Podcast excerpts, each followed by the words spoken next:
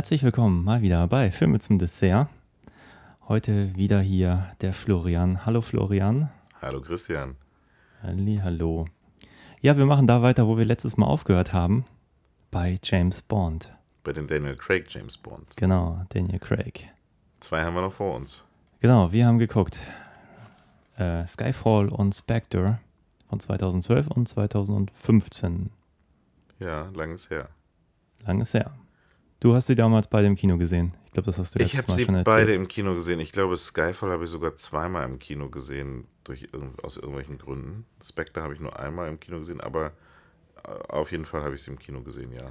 Ich bin ja gar nicht so popmusikaffin, aber ich habe immer noch diesen Adele-Soundtrack von Skyfall im Ohr. Der Das ist- will nicht rausgehen. Das ist allerdings auch echt, also so bei, bei so James Bond-Songs, die haben schon echt immer gute Künstler da gehabt, irgendwie, auch wenn man sich in der Vergangenheit, ich habe so eine, mal von meiner Tante so eine James Bond äh, Lieder-CD irgendwie überspielt bekommen und da waren schon, die hatten irgendwie die Beatles und was weiß ich nicht alles, aber so von den letzten Vieren ist, sticht der Adele-Song auf jeden Fall raus. Also Hm. das, der funktioniert auch ohne Bond irgendwie als Song irgendwie, finde ich. Ja, so ein paar sind im Ohr. Wenn man so Goldfinger denkt, denkt man auch gleich an den Song und so. Ja, die hatten, äh, die hatten da echt, äh, echt immer gute Künstler und, und gut, ähm, kann auch voll nach hinten losgehen. Ich meine, die, ähm, hier bei dem äh, Quantum of Solace, da hatten sie ähm, Jack White oder hier The White Stripes Hm. und der ist irgendwie so, na gut, der wird nur noch in der Nichtsagen, Nichtssagigkeit von dem äh, äh, Spectre-Song unterboten. Also auch da liegen, ähm, ähm, äh, sag ich mal, äh, Sonne und Regen ganz nah beieinander. Ja, Bei den, wobei ich den Spectre-Vorspann sonst mochte mit diesen krakenartigen Geschichten und so. ja, über die Vorspänne haben wir uns auch noch gar nicht unterhalten, ne? Ja, stimmt. Das Thema haben wir das letzte Mal ähm, komplett ausgelassen.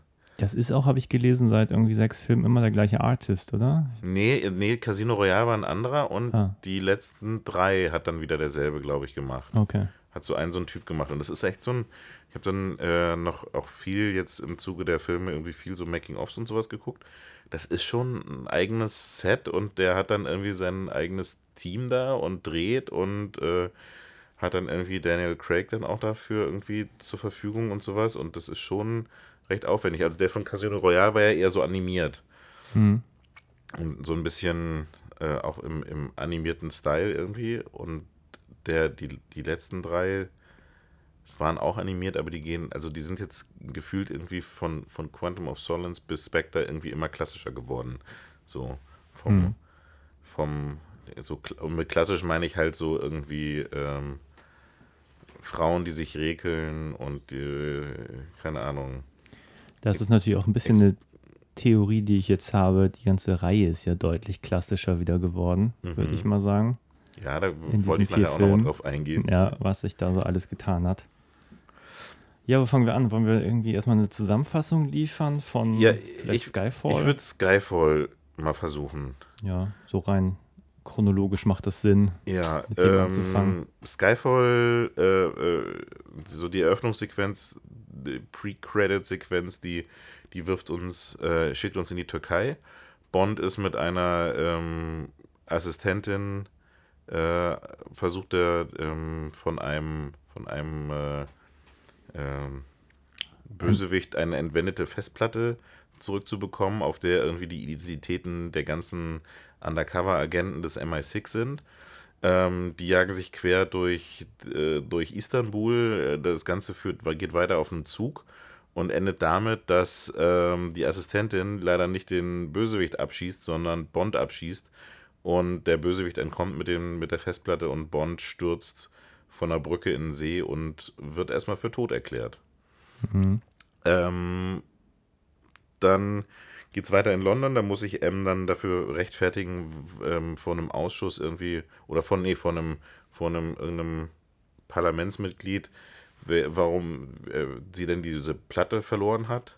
Und ähm, daraufhin wird MI6 angegriffen. Da gibt es einen Bombenanschlag. Ähm, und das kriegt Bond alles mit, der tatsächlich noch lebt. Irgendwo auf irgendeiner Insel äh, ähm, mit einer nicht näher weiter genannten Gespielin. Und ähm, er kommt zurück, äh, kommt, äh, kommt zu M zurück. Sie, sie unterziehen ihm ein paar Tests und obwohl er nicht wirklich fit ist, setzt sie ihn darauf an, halt herauszufinden, ähm, wer, wer jetzt diese ähm, Geheimliste hat. Ähm, dann haben sie Informationen über diesen Bösewicht aus dem Anfang. Der soll nämlich irgendwie in Shanghai auftauchen. Daraufhin ähm, geht, fliegt Bond auch dahin, trifft ihn natürlich. Aber bevor er ihm irgendwelche Informationen verraten kann, wird er dann äh, umgebracht. Die einzige, den einzigen Hinweis, den er hat, ist so ein Chip von einem, äh, von einem Casino in Macau. Ähm, daraufhin geht er nach Macau, da trifft, lässt sich das Geld auszahlen, ähm, trifft dann auf eine mysteriöse Frau, mit der er auf einem Boot verschwindet, was ihn zu einer Insel bringt, wo er einen, den eigentlichen Hintermann dieser ganzen Aktion trifft. Äh, und das ist äh, Silver, ein ehemaliger MI6-Agent, der jetzt irgendwie zu den Bösen übergelaufen ist, nachdem er irgendwie ähm, vom MI6 fallen gelassen worden ist.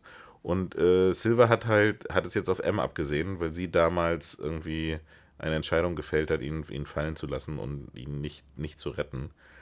Ähm, Bond schafft es aber, Silver festzunehmen. Silver wird, wird nach London gebracht und ähm, während M sich dann weiter diesem äh, einem, einem Ausschuss stellen muss, äh, darüber, ob denn das äh, über diese ganzen Agentenliste und ob das MOO-Programm noch irgendwie ähm, Zeitgemäß, zeitgemäß ist, ähm, schafft es Silver zu fliehen. Auf eine ganz abenteuerliche Weise. Bond versucht ihn noch zu stoppen. Äh, Silver versucht M umzubringen. Ähm, auch Bond schafft es, ihn da zu stoppen. Und dann beschließt Bond, er muss, äh, er schnappt sich M und beschließt, er muss mit ihr untertauchen. Und das macht er in seinem ehemaligen, ähm, äh, wie sagt man dazu, äh, im Familiensitz Skyfall, mhm. der Titelgebende, der in Schottland, Schottland, liegt. Ja. Und ähm, fährt er halt mit äh, dem alten Aston Martin hin und hat halt keine. Ähm, ähm es gibt einen neuen Q, der, der legt eine Spur dahin, dass Silver sie da findet. Naja, und ähm, ähm, in diesem alten Landsitz kommt es dann zum Showdown zwischen ähm, Bond und Silver, der damit endet, dass.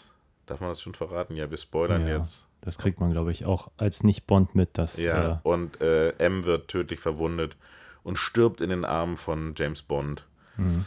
Ähm, ja, der Landsitz wird zerstört, der Aston Martin wird zerstört, Bond schafft es, Silver aufzuhalten, aber äh, M ist tot. Und ähm, als er dann wieder nach äh, London kommt, ist die Frau, die Assistentin, die er am Anfang hat, stellt sich heraus, dass sie Moneypenny heißt und die neue Sekretärin des neuen M ist, ähm, der jetzt von Ralph Finney gespielt wird. Und äh, der, dieser Parlaments. Ich hätte ihn jetzt Ralph Fiennes genannt, aber. Fiennes kann auch sein. Ja. Keine, Ahnung. Keine Ahnung. Ich bin mit so Aussprachen immer ja. Keine Ahnung. Genau, Silver wird gespielt von Javier Bardin. Auch ein Name, den ich schwierig auszusprechen finde. Wenn ich den falsch ausgesprochen habe, bitte ich um Entschuldigung. Ja, ähm, genau.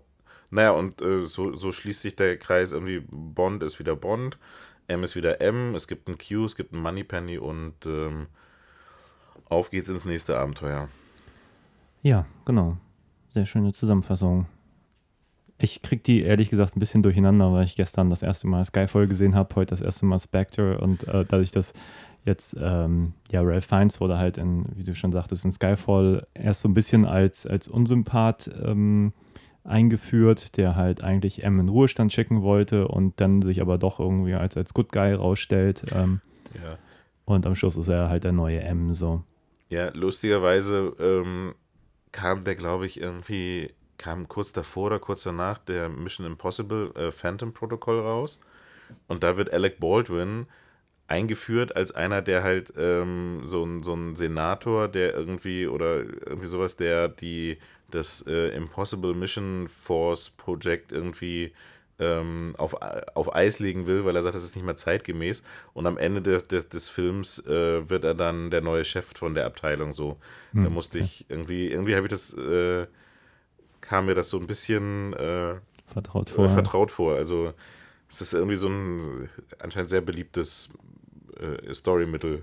Ähm, die Unsympathen vom Anfang dann doch irgendwie am Ende als, als neue Chefs irgendwie einzuführen in Agentenfilmen. Ja, ich meine, das ist natürlich ein bisschen, das war auch mein größtes Problem bei Skyfall. Das hatte ich dir auch geschrieben, als ich es gerade sah, dass ich mich über den Anfang irgendwie geärgert habe.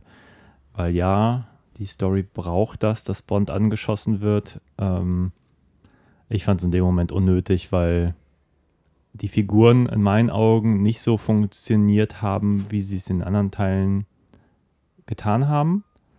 Und hätte M, also weißt du, Bond war jetzt irgendwie in den vorigen Teilen immer der Einzelgänger. Der hat eigentlich nie mit M kommuniziert. Der hat Ja, immer wobei so, Quantum of Solace hat er tatsächlich viel mit M, in, ähm, weil der, der Mark Foster, der fand das, wollte irgendwie da eine, mehr eine Verbindung haben da hat er relativ oft mit M doch kommuniziert. aber auch in diesen Action-Momenten, wo er wirklich Ja, ganz am war. Anfang zum Beispiel, ähm, oder irgendwo in irgendeiner Actionsequenz, haben sie auch äh, ähm, mit ihm miteinander kommuniziert. Also das fand ich, kam jetzt nicht so aus dem Ne- Nirgendwo irgendwie. Nee, es kam nicht aus dem Nichts, aber ich habe mich zum Beispiel über die, die, da weiß man ja noch nicht, dass es die neue Miss Moneypenny wird, äh, über die Assistentin am Anfang wirklich aufgeregt, weil die wirklich einerseits soll sie tough wirken und andererseits wirkte sie auch ein bisschen inkompetent. Also Bond greift ihr da schon mal ins Steuer, um dann auch die, die anderen, das andere Auto wirklich mal von der Straße zu drängen und so und ist auch so ein bisschen von oben herab und dann stellt sich heraus, okay, sie ist auch nicht die beste Schützin, weil sie trifft auch einfach den Falschen. Und habe ich nur gedacht, ach, so was so. Also die beiden Frauen haben sich in dem Moment in dieser ersten Eröffnungsszene so dermaßen doof angestellt, dass ich dachte, ernsthaft, also jetzt M hat jetzt irgendwie Bond auch irgendwie immer vertraut und jetzt fällt sie ihm irgendwie so in den Rücken. Und ja, es wird danach dann storytechnisch ein bisschen relativiert, dass sie unter Druck steht, dass sie diese Liste unbedingt brauchte und dann äh, wieder Agenten dafür opfern muss.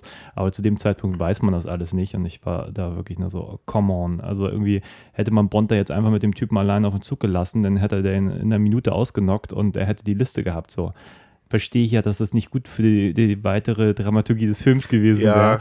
Aber ich hätte es mir einfach ein bisschen souveräner gewünscht in dem Moment so. Ja, wobei das ist mir tatsächlich beim äh, bei keinem Schauen bis jetzt irgendwie übel aufgestoßen. Ich fand es eher irgendwie äh, also dass das Bond halt mit so mit so äh, Leuten losgeschickt wird, die irgendwie nicht so mega kompetent sind. Das hat sich war schon bei Casino Royale so äh, Stimmt, das war auch in der ersten Einstellung, wo er noch meinte, nicht, nicht so, die, ja, genau. die Hand ans Ohr. Nicht die Hand ans Ohr, so, so der Klassiker. Ja. Wenn du irgendwie, wie Leute, Leute äh, spielen jemanden oder sind äh, mit jemandem unter Funk unterwegs Mhm. und das haben so undercover so in ear Pieces irgendwie im Ohr und dann fassen sie sich die ganze Zeit ans Ohr, weil sie sich dann, weil sie dann irgendwie miteinander sprechen. Muss man mal, müsst ihr mal irgendwie bei Actionfilm oder, oder so äh, Agentenfilm durchgucken. Mhm. Das ist irgendwie so ein Klassiker. Und das macht er mit, mit Moneypenny aber auch in dem Film. Äh, Ja. Als sie, sie begleitet ihn dann nach. Macau und dann sagt er auch so, ähm, don't touch your ear und, Ja, so. Das, also er muss eigentlich immer erstmal alle anlernen, so mit denen er unterwegs ist. genau. Was äh, tatsächlich, ich gebe dir recht, es ist ein bisschen bescheuert, dass irgendwie so ein äh, irgendwie Bond ist so die Maschine und der Superagent und der hat dann immer so ein, so ein bisschen Luschen an der Seite, irgendwie sowas. Aber ähm, was ich halt irgendwie so im, im Nachhinein ganz cool fand, der die Money, Moneypenny ist halt nicht, die war halt in den alten Filmen, war das immer nur so, so quasi sehr, quasi sehr schlagfertig, aber war halt immer so das Bürohäschen irgendwie.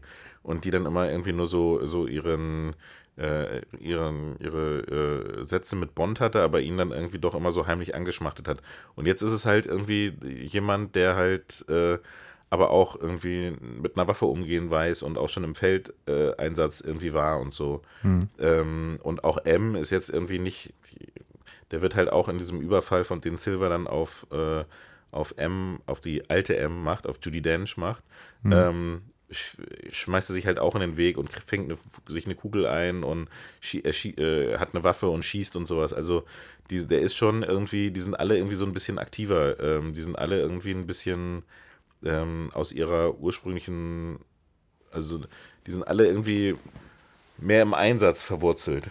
Ähm, Ja, Ray Fiennes wird ja auch gleich so am Anfang schon so eine Vergangenheit angedichtet, dass der auch durchaus mit einer Waffe umgehen kann. Stimmt, ja, der war irgendwie auch im, im äh, Nordirland-Konflikt irgendwie So. Ja, genau. aktiv und so, ja.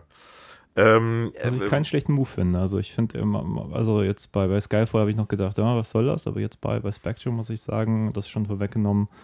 Äh, ich habe durchaus Gefallen an ihm. Also ich mag ihn als Schauspieler und ich Mhm. finde auch die Rolle, zumindest da haben sie ein paar interessante Facetten rausgeholt. Das mochte ich irgendwie alles ganz gerne. Ja. Und ähm, was, wo, wo wir noch gar nicht drüber gesprochen haben, ist äh, der Regisseur der beiden Filme. Das ist nämlich Ja. Sam ähm, Mendes. Sam Mendes. Äh, Mr. Äh, American Beauty, Road to Perdition und jetzt äh, ganz aktuell, äh, letztes Jahr 1917. Mhm. Der hat auch irgendwann diesen einen Kriegsfilm noch gemacht. Ne? Mit, Jarhead ähm, hat er auch gemacht. Jarhead, ja. Da hat er auch gemacht. Und ähm, Kamera führt äh, bei äh, Skyfall ähm, Roger Deakins, Hm. der auch mit Sam Mendes äh, Jarhead zum Beispiel gemacht hat. Ja, du bist ja ein äh, eifriger Hörer der Ja. Podcasts. Also, Genau. Äh, Team Deakins kann ich nur ans Herz legen. Äh, den hat er jetzt mit seiner Frau irgendwie während der Corona-Krise irgendwie aus Langeweile, glaube ich, gestartet und äh, ist äh, für, für Leute, die Podcasts hören, also fühlt ihr euch vielleicht Ein angesprochen. Träumchen, ja, ja, er vereint da so das Who is Who Hollywoods, die da alle Frage und Antwort stehen. Das Genau, und halt irgendwie alle auf einer sehr, sehr familiären, freundschaftlichen Basis irgendwie ähm, äh, in, in Gespräche verwickelt werden. So, das ist sehr sympathisch. Also äh, äh, Team Deacons kann ich nur ans Herz legen. Ähm, genau, und der führt die Kamera bei Skyfall. Ja. Und Skyfall war, glaube ich, auch der erste, der auf einer Alexa gedreht worden ist, der digital gedreht worden ist. Okay. Ich bin da ja ehrlich gesagt raus. Ich sehe den Unterschied ja nicht. Also, Ich sehe den auch nicht. Ich sehe den auch nicht. Das wurde dann halt, damals war es halt nur ein großes Thema, weil halt dann ähm, alle halt sagten so, uh, den haben sie irgendwie, der ist ja 2012, 2000, wann habe ich, das muss 2011 kam die Alexa, glaube ich, raus. So. Und, und Roger Deakins ist halt so jemand, der da irgendwie sehr, ähm, sehr voranschreitet irgendwie mit dieser, mit den, mit den Digitalkameras und das halt auch gerne irgendwie einsetzt, wenn er, wenn er kann und halt auch mal guckt, was das, was da so die Möglichkeiten sind. Und das war halt, damals war es halt so der, ein, ein großes Thema, weil es halt der erste Bond war, der digital gedreht worden ist. Aber tatsächlich, wenn du mir jetzt, wenn ich dir jetzt sagen würde, dass der nächste, dass der Spectre danach wieder auf 35 gedreht worden ist, ähm, und ich mir die angucke, dann würde ich da auch keinen großen Unterschied sehen. Also, aber wurde der dann wieder? ja, der wurde Ah, wieder okay. auf, auf 35 mm. Weißt du warum? Also, Nee, also ähm, beim, bei, bei Spectre ähm, führt heute von heute mal die Kamera. Das Hm, okay. ist der ähm, seit Interstellar der, der äh, Stammkameramann, neue Stammkameramann von okay. Der Christopher hat Nolan. vielleicht einfach ein Fable für Film, ja. Ja, Siehe und Interstellar, oder? Der auch bei von von äh, aber äh, zum Beispiel bei äh, um, um ganz kurz wieder Werbung zu machen, weil ich es einfach so cool finde. Äh, Sam Mendes und heute von heute mal sind beide irgendwie auch beim Team Deacons Podcast mal kommen und kommen zu Wort und Ah. reden unter anderem auch über die die Bond-Filme, aber auch Muss mir das über auch unbedingt mal länger anhören. Ich habe mal in eine Folge reingehört, das fand ich ganz spannend, Ja. aber irgendwie nicht dran geblieben. Aber Ähm, genau, und keine Ahnung, warum sie den nächsten wieder auf 35. Ich glaube, das ist so, ähm, man denkt sich irgendwie so, da, dass da irgendwie so produktionstechnische Hintergründe irgendwie hinter sind. Aber ich glaube tatsächlich, dass die Kameraleute, die sie sich dann da reinholen, ähm, einfach gucken, was ist das, was ist das Stilmittel meiner Wahl oder was ist das, äh, was ja, ist die. man muss natürlich dazu sagen, bei den Budgets, die sie haben, da fällt ja das, das Filmmaterial oder auch den Aufwand, den du dann für Entwicklung betreibst, also der Mhm. fällt ja überhaupt gar nicht ins Gewicht. So. Ähm, von daher ist das, glaube ich, einfach nur eine künstlerische Entscheidung, dass Ja. jemand sagt, hey, wir drehen jetzt damit oder so. Also der, der Zuschauer kriegt davon, glaube ich, zweimal nichts mit. Ich habe auch gerade neulich Tenet gesehen auf 70 mm im Savoy. Ich finde ja die Idee toll, dass da jetzt auch noch echt von Film projiziert wird. Aber ich würde sagen, ich würde das nicht mitbekommen, wenn das eine digitale Projektion wäre. Wenn ich so nicht leid es wüsste. mir tut, das habe Ich ich, sehe manchmal das Flackern an hellen Stellen und dann sehe ich also auch bei, bei hier, wie hieß er noch, äh, Hateful Eight, Mhm. sehe ich irgendwo, dass es wahrscheinlich Film ist, weil das einfach an hellen Stellen flackert, aber das sieht eigentlich für mich irgendwie manchmal mehr nach einem Fehler aus, als wirklich nach einem äh, Mehrwert so. Aber Ja. Also ich habe leider, leider auch noch nicht irgendwie die, dieses, dieses die, also ich freue mich immer und versuche versuch das immer mitzunehmen, wenn die irgendwelche Filme auf 70 mm zeigen und so. Hm. Ähm, aber irgendwie äh, kann ich noch nicht sagen, dass ich das, dass ich, dass ich da so ein Aha-Erlebnis hätte irgendwie. Ähm, dass es jetzt plötzlich die große Offenbarung ist, irgendwie. Nee, ähnlich. Aber vielleicht sind meine Augen auch einfach nicht gut genug. Ah, vielleicht. Ja, vielleicht, aber man, das ist ja auch so, man guckt sowas ja nicht, man guckt ja nicht hintereinander weg irgendwie einen Film, auf die, der, der auf Mini-DV gedreht worden ist, ein Film, der auf 16 mm gedreht worden ist, dann ein Film, der irgendwie auf einer Alexa gedreht worden ist und dann ein Film. Wenn du, ich glaube, wenn du das irgendwie, wenn, wenn du die, wenn du so äh, direkte Vergleiche hättest oder sowas, dann würde dir vielleicht was auffallen irgendwie. Hm. Und ich glaube, es hängt auch immer davon ab, auf welchem Platz man sitzt irgendwie und so, ähm, äh, dass man irgendwie, dass man das auch wirklich so erfassen kann. Aber ähm, ich finde es cool, dass es irgendwie, dass die Filmemacher wie Tarantino oder Nolan oder sowas halt ähm, diese vor allem Film und aber auch diese, diese Großformate irgendwie noch unterstützen. Ähm, und das wird, glaube ich, schon seine Berechtigung haben irgendwie. Aber ähm, äh, ich, für mich erschließt sich da jetzt auch nicht so der, das so auf den ersten Blick irgendwie. Okay. Aber zurück zu Skyfall. Ähm, wie, hat er dir denn insgesamt gefallen? Und unabhängig von der ersten, von der, von der Eröffnungssequenz, äh, Wie gesagt, das, ja, also der Anfang war so, wo ich dachte, oh, okay, der Plot will so. Bond wird erstmal angeschossen, Bond ist erstmal schlecht drauf, Bond ist, Bond ist etwas unfit. Fand ich dann aber wiederum dann irgendwann ganz gut, weil der Plot sich wirklich auch ein bisschen was auf diese persönliche Fehde irgendwie konzentriert.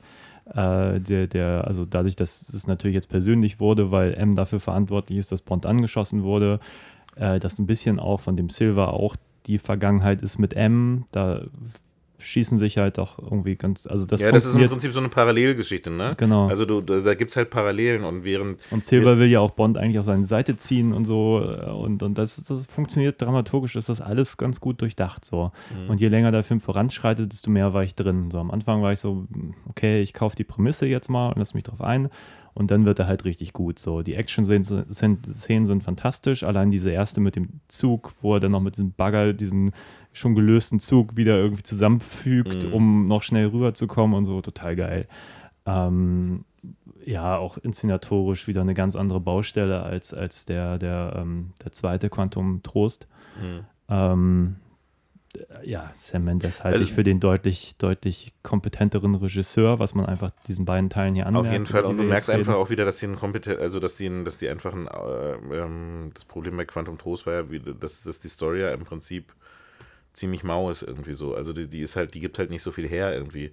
Ähm, Ja, und trotzdem, und das hatte ich da irgendwie kurz angesprochen, wir haben es gar nicht so ausgeführt, aber die Action-Szenen sind so komplett reduziert. Also du erwähnte, also ich habe ja gesagt, bei, bei Quantum Trost, du warst ja wirklich in so einer dreieinhalbminütigen Action-Szene, aber da war ja gar kein Vorgeplänkel. Ich meine, hier bist du auch erstmal, du siehst den Tag der Toten, du bist da auf Ja, das ist der nächste also. Okay, der nächste, wie auch immer. Aber du bist irgendwie da, das Setting wird kurz etabliert, dann kommt die Action-Szene so, aber in einem Quantum Trost bist du ja sofort im Auto, während aufs Gas getreten wird. Du hast da noch nicht mal eine, eine halbe Minute, um irgendwie mal ein bisschen in, in die Szenerie zu kommen. Und nach dreieinhalb Minuten haben sie da, ich weiß nicht, wie viele Fahrzeuge schon zerstört. Und Mhm. das ist bei Quantum Trost, das ist alles, es ist choppy, es ist irgendwie unelegant so. Und ich Extrem. glaube, es ist eben nicht nur das Drehbuch, es ist auch dieser, dieser Inszenierungsstil und wahrscheinlich auch der Schnitt am Schluss, das alles einfach irgendwie. Ähm, wir Ja, haben ja auch über die andere Szene da in der Oper gesprochen, die einfach, man versteht irgendwie, was die wollten, aber es ist einfach nicht gut gemacht so. Und das ist jetzt hier wieder eine ganz andere Baustelle. Also ich bin mit sowohl Skyfall als Spectre sehr zufrieden, das muss ich vorwegnehmen. Äh, ich finde, man, man merkt, dass der Sam Mendes da eine ganz gute Arbeit erstmal hingelegt hat, so über, über Inhalte nochmal dann äh, an nächster Stelle zu reden. Aber eigentlich war das jetzt ein sehr rundes Paket, die so jetzt hintereinander wegzugucken. Ja, ich ähm, muss auch sagen, äh, also Skyfall ist tatsächlich für die, um vielleicht schon so ein Fazit vorwegzunehmen, von diesen vier Daniel Craig Bonds, die es bis jetzt gab, für mich das Highlight. Hm. Weil ich fand halt, der hat halt diese, der bringt halt dieses, ähm, diese, ähm, das, was sie mit Casino Royale versucht haben äh, oder äh, gut äh, etabliert haben.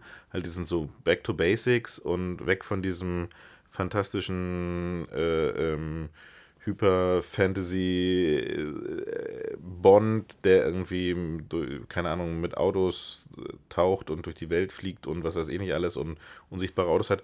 Und das haben sie halt irgendwie, sie haben ihm ja am Anfang bei, da alles weggenommen bei Casino Royale und haben ihn quasi wieder so auf Null gesetzt, äh, haben das dann mit, mit Quantum Trost irgendwie noch weiter fortgeführt und jetzt bringen sie im Prinzip so Stück für Stück, haben sie so alles wieder reingebracht, irgendwie, was, äh, was die alten Bonds irgendwie so ausmacht. Am, am Ende von dem Film gibt es irgendwie ein Money Penny, äh, eine, eine Money Penny, ein M, der irgendwie in so einem klassischen Büro sitzt mit irgendwie so Holzwänden und so Türen, wo irgendwie dick Leder drauf ist und sowas. Es gibt wieder ein Q.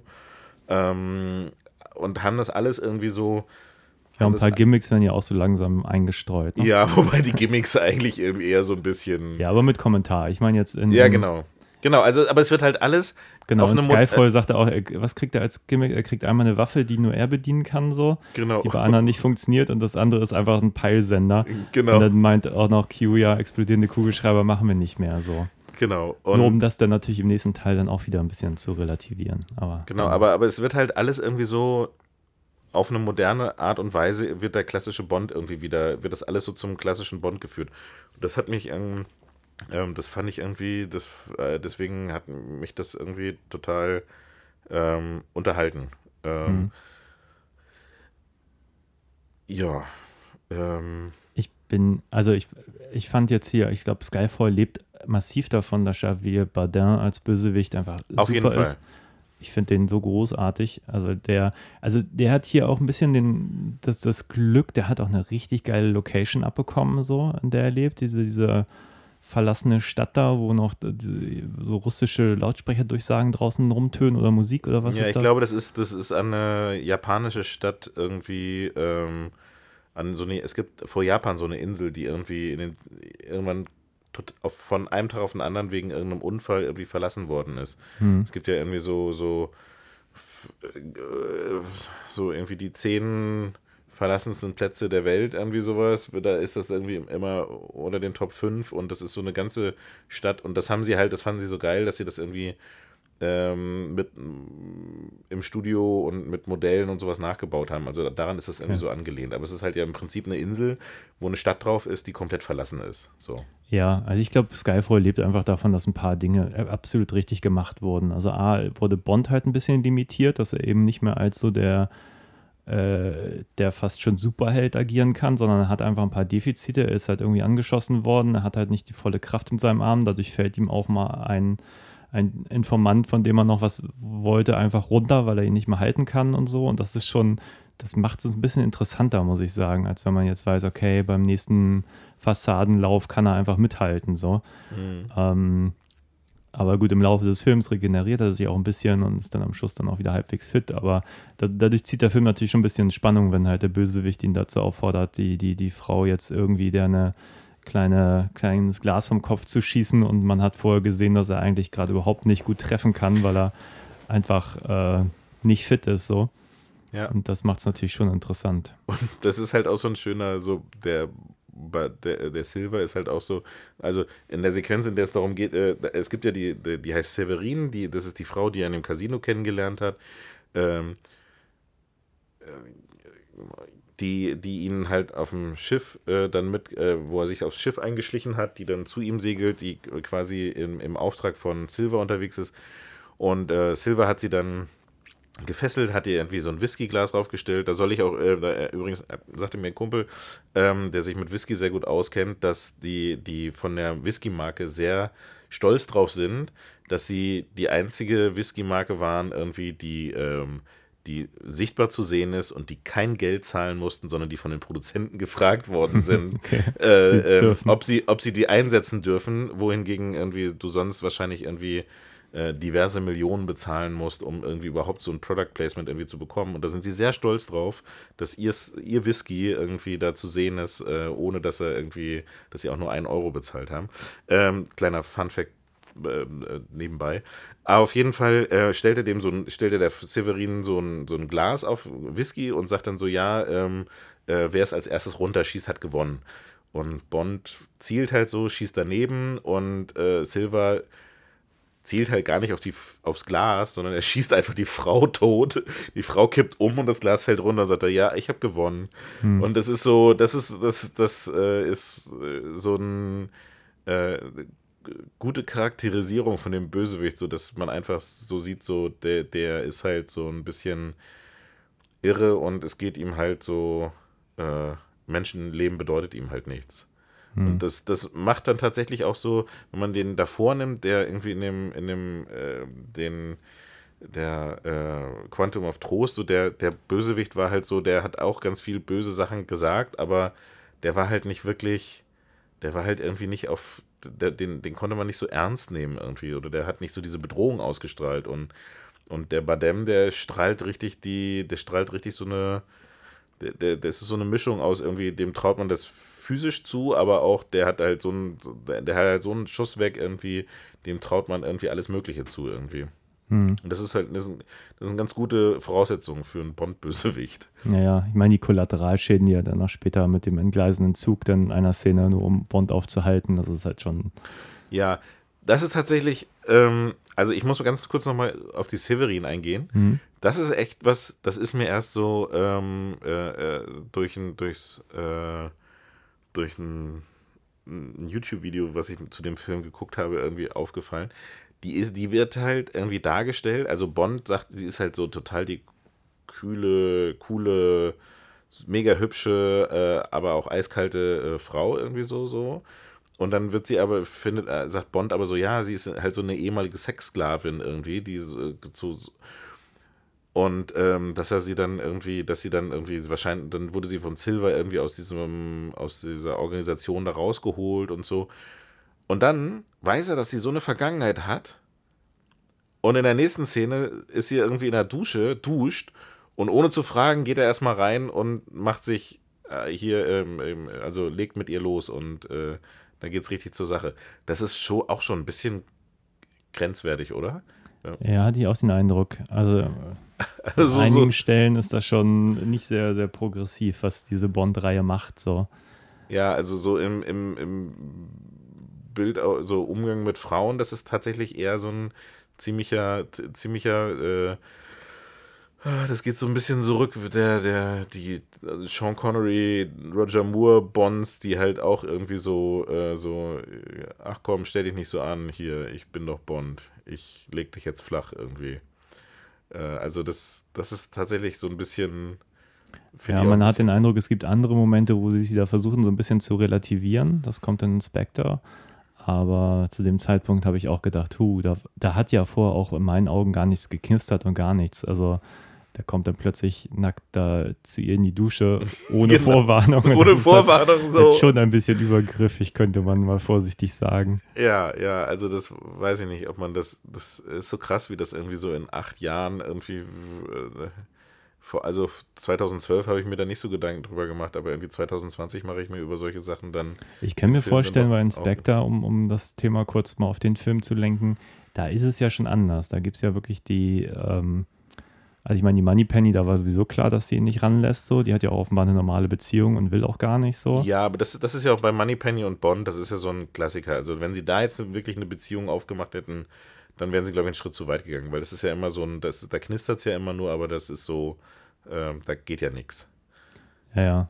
Und ja, ich, die versuchen, glaube ich, in Momenten schon ein bisschen progressiver zu sein. Auch der Badin ähm, fässt ihn ja auch erstmal an so und meint Mhm. auch irgendwie, äh, das sind sie wohl nicht gewöhnt irgendwie, weiß nicht, was er sa- sagt, von Männern angefasst zu werden und so. Und Bond meint nur sowas, ja, wir sagten, dass es das erste Mal wäre so.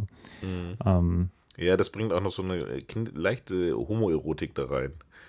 Ja, wird dann aber auch vergessen, hatte ich ge- gedacht, das wäre jetzt auch irgendwie noch interessant, wenn er jetzt wirklich auch an Bond irgendwie körperlich mehr Interesse hätte, so hätte ich jetzt, Mhm.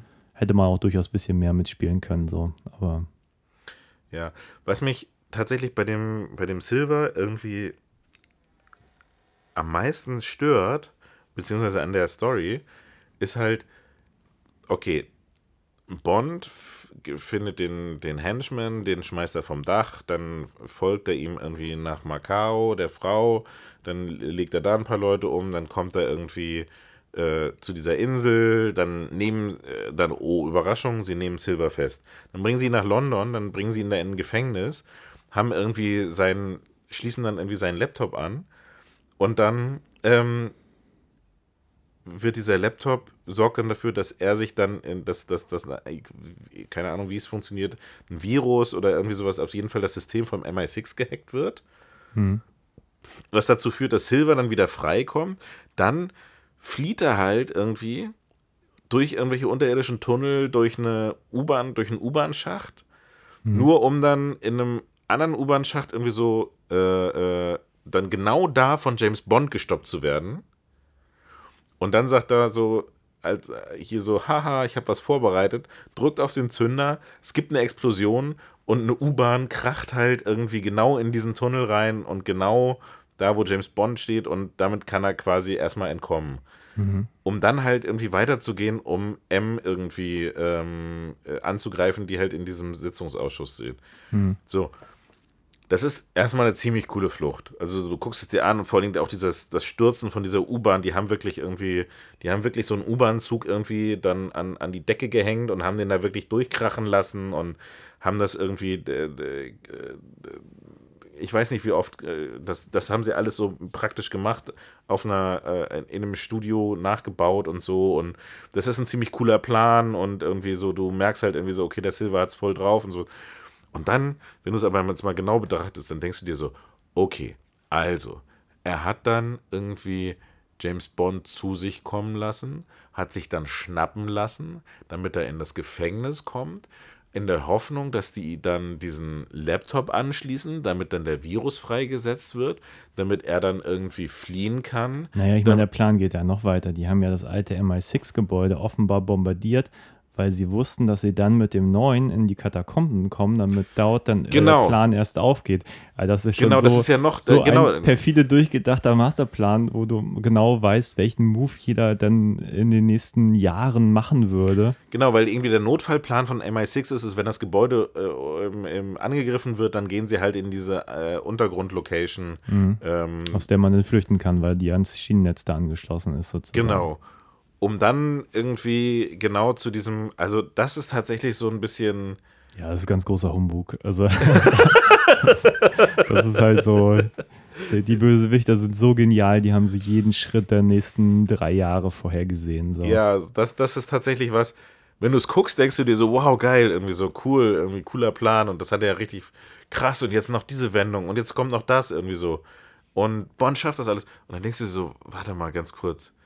Das ist jetzt alles der Plan gewesen irgendwie? Äh, Aber das, ist halt auch so ein bisschen so eine, ja, wie soll man das sagen?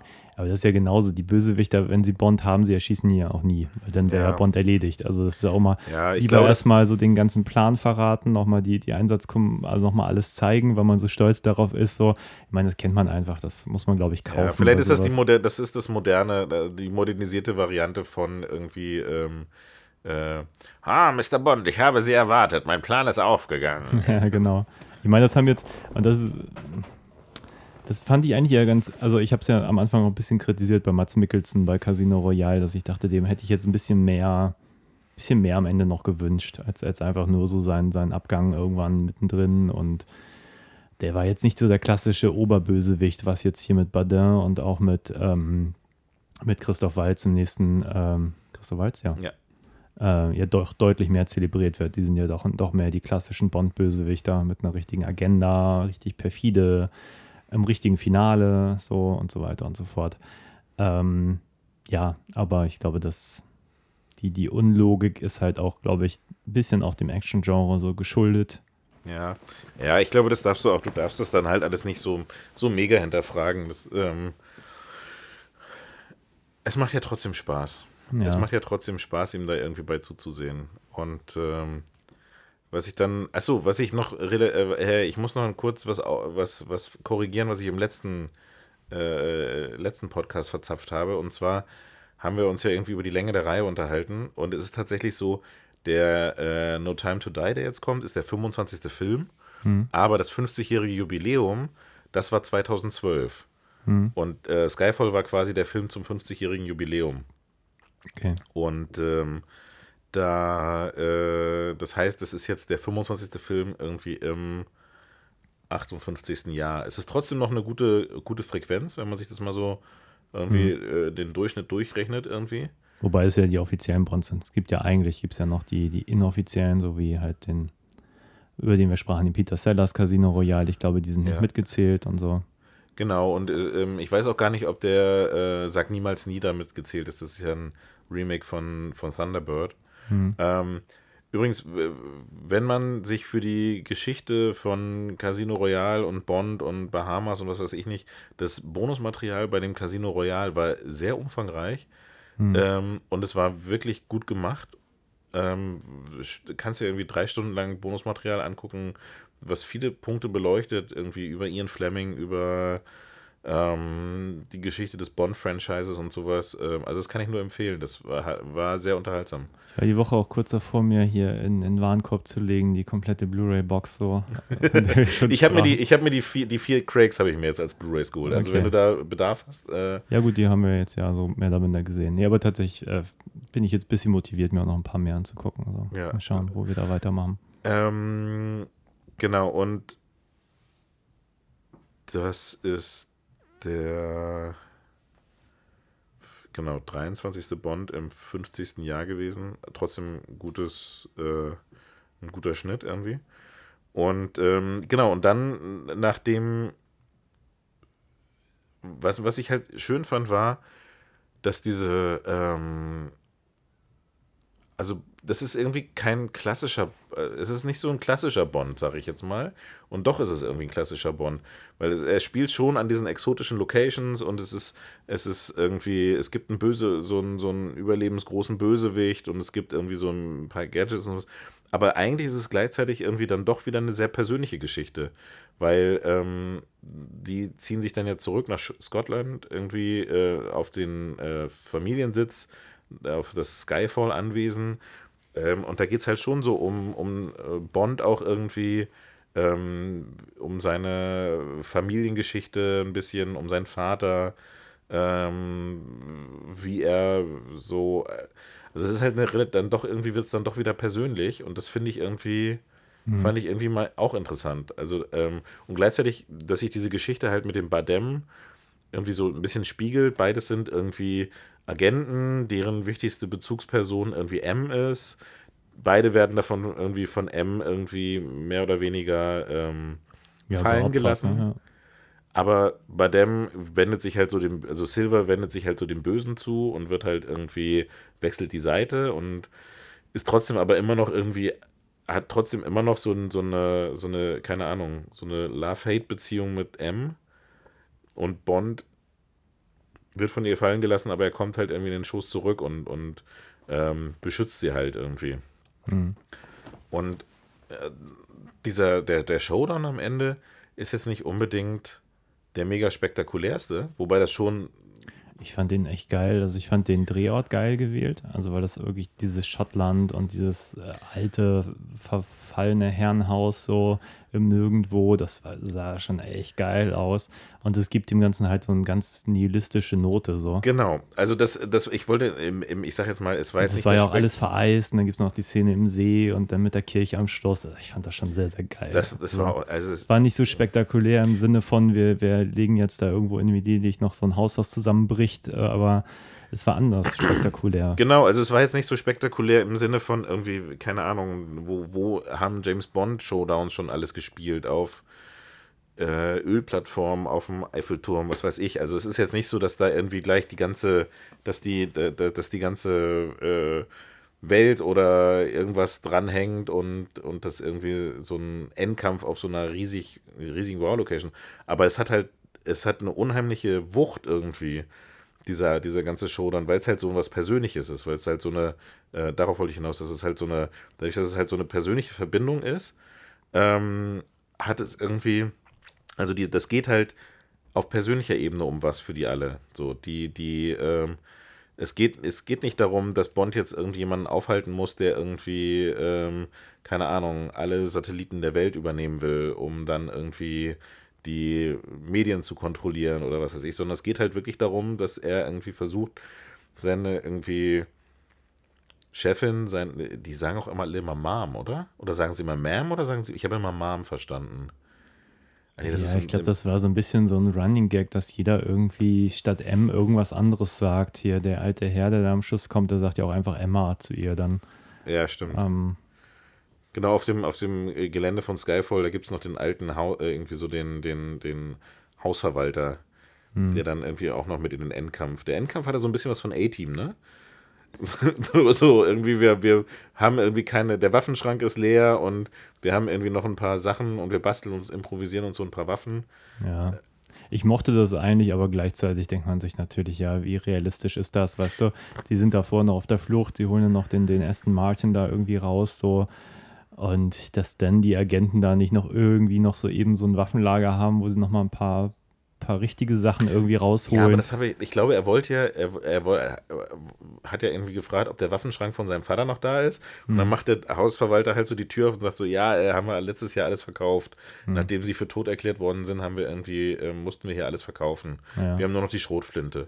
Und das hat irgendwie schon was, aber ich finde halt, also auch diese Agenten und dass sie dann mit einem Hubschrauber, äh, Silver kommt mit einem Hubschrauber an und fliegt halt auch mit dem Hubschrauber irgendwie da rum und schießt dieses ganze Ding halt nieder und sowas. Ähm, das hatte irgendwie, das, das hatte schon was ziemlich Fettes.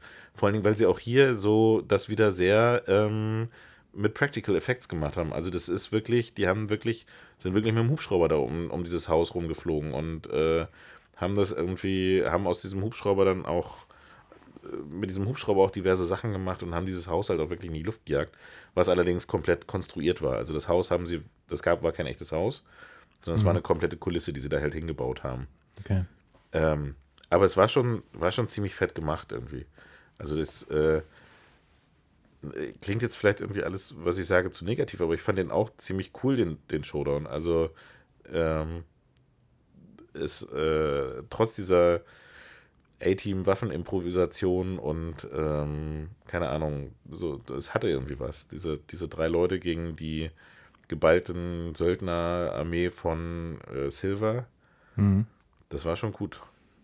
Ja, ja, und ich persönlich mag das ja. Also ich me- meine, ich mag auch die Momente, wo Bond dann auch mal wirklich irgendwie alle platt macht und dann am Schluss dann wieder so dieses Bond-Theme einmal aufspielt, wenn man, wenn er dann sozusagen so die Situation unter Kontrolle gebracht hat. Aber dass er auch manchmal so Hilfe braucht, finde ich eigentlich ganz gut, weil das macht ihn halt ein bisschen, ja, verwundbarer und man kann einfach ein bisschen mehr mit ihm mitgehen. So. Das so. Ja. Das ist tatsächlich so ein Problem, was ich in vielen Actionfilmen habe. Ähm, also gut, wenn du jetzt irgendwie so ein Phantomkommando von Arnold Schwarzenegger nimmst, irgendwie so, okay, das ist halt irgendwie, der macht halt einfach alles platt und so. Aber ich finde halt ganz oft wirkt die Action so belanglos, weil es halt um nichts geht oder weil die halt irgendwie gefühlt, du weißt eh, dass die Helden irgendwie unverwundbar sind oder dass die halt, ähm, dass es eigentlich niemanden wirklich gibt, der ihnen irgendwie entgegenstehen kann, so. Ähm, und die, die, die, äh, du hast nie das Gefühl, dass es wirklich eine Konfrontation ist, die ihnen jetzt alles abverlangt und sowas. Und das war halt in dem Fall aber schon so, dass die, klar machen die da irgendwie eine Menge Leute platt, aber das ist halt auch ähm, so, M wird angeschossen, ähm, Bond irgendwie muss auch echt viel aufbringen, um dann irgendwie äh, die, die da zu überwinden. Und äh, es ist halt alles nicht mehr irgendwie so easy peasy. Ja. Ich habe äh, gerade bei, der ge- irgendwie, manchmal denke ich mir, ich würde gerne die Bösewichte auch noch einen zweiten Film übersehen. Deswegen fand ich es jetzt eigentlich auch ganz schön, dass Spectre so ein bisschen anders endet, als jetzt einfach nur Christoph Waltz äh, Platz zu machen. Das ist ja, Ja. tatsächlich was, was sie bei der Mission Impossible-Reihe, äh, über die man auch mal irgendwie in diesem Rahmen sprechen könnte, gemacht haben. Mhm. Da war es ja im Prinzip immer so, äh, jeder, jeder ähm, Film hat sich Tom Cruise irgendwie einen neuen Regisseur ausgesucht, auf den er irgendwie Bock hatte. Mhm. Und das war halt irgendwie immer eine ähnliche Story, aber dann doch irgendwie anders aufgemacht. Und jetzt vom fünften zum sechsten haben sie denselben Regisseur-. Und der Bösewicht des, ähm, vom fünften Film taucht auch im sechsten wieder auf und äh, soll jetzt auch im siebten, den sie jetzt gerade drehen, äh, der jetzt auch irgendwie wegen Corona pausieren musste, wieder auftauchen. Und da wird halt so ein, und es ist auch wieder derselbe Regisseur vom fünften und sechsten Film. Mhm. Ähm, und da versuchen sie tatsächlich die Leute nochmal wieder auftauchen zu lassen und das Ganze irgendwie aber dann trotzdem dem neuen Spin zu geben und so, ein, so in so eine neue Richtung irgendwie sowas. Und ich glaube, wenn ich den Trailer richtig gesehen habe, wird der äh, Christoph Walz auch im No Time to Die wieder auftauchen. Ja, davon gehe ich mal aus, ne? Der hat ja überlebt, wahrscheinlich nicht ganz grundlos. Wobei das tatsächlich auch so ein, so ein Ding, das ist mir dann auch hier ein, zwei Mal aufgefallen. Äh, das, also gut, das ist immer, wenn der Plot das braucht, dann werden die Leute eben nicht umgebracht. Im nächsten Moment werden Leute ganz kaltblütig irgendwie weggerotzt. So, äh, es ist schon, manchmal frage ich mich so ein bisschen, was ist jetzt eigentlich die Agenda von diesen Agenten? So, äh, wenn man wirklich den, den Bösewicht unschädlich machen, dann gäbe es jetzt, ich kriege die Filme ein bisschen durcheinander, aber ich glaube, bei, bei Spectre gab es auch einen Moment, wo ich dachte, okay, der eine Bösewicht ist jetzt vorne im Auto, ist eigentlich ohnmächtig so. Bond könnte jetzt easy peasy einmal mit der Waffe auf ihn zielen, einfach unschädlich machen. Stattdessen geht er einfach weg, lässt ihn da, guckt noch nicht mal mehr, ob er irgendwie tot ist. Äh, nur um dann im nächsten Moment wieder von ihm angegriffen zu werden. Denkt man sich so, ja, okay, das ist jetzt nicht so der, der Pro-Assassin, den er mir an anderer Stelle so verkauft. So, aber gut, sei es drum. Ja. Ja, das ist, glaube ich, genauso wie diese Geschichte mit dem Superplan, der dann aber nur funktioniert, wenn irgendwie wirklich alle Leute das das tun, was Das man tun, die Jahre was man vorher, irgendwie vorher so- gesehen hatte. genau. Und Ähm, auch dieses Event mit M genau da stattfindet, wo man wahrscheinlich vor zwei Jahren dachte, wenn das alles so passieren würde, würden sie genau da Mhm. sein und so weiter und so fort. Genau um diese Uhrzeit und so. Ja, das ist halt so die Prämisse, die man, die man dann, glaube ich, kaufen muss, äh, Ja. weil das sonst vieles nicht funktioniert, irgendwie so. Ähm, genau, aber äh, ich, ich fand äh, immer noch Skyfall halt echt gut. Der war, glaube ich, auch der, der bis dato, aber bis immer noch erfolgreichste Bond. Hat Mhm. über eine Milliarde eingespielt. ja. Ähm, Ich glaube, das ist jetzt auch die Hürde. So, die sind ja auch richtig teuer geworden. Ich glaube, ich habe gelesen, äh, Golden Eye war damals schon 60 Millionen und das war da schon der teuerste. Und jetzt sind die ja bei jedem Bond bei 200 Millionen Produktion. Ja, ich habe es, nachdem, nachdem wir uns darüber unterhalten hatten, auch nochmal nachgelesen. Die sind halt schon während der Pierce Brosnan-Ära sind die halt schon von 60 angefangen hoch auf äh, irgendwie, ich glaube, 130 oder sowas. Hm. Also ich glaube, der letzte Brosnan, Brosnan hat schon 130 gekostet. Und die sind halt jetzt so mit, dann mit, mit äh, Casino Royale, hatte dann, glaube ich, 150. Hm.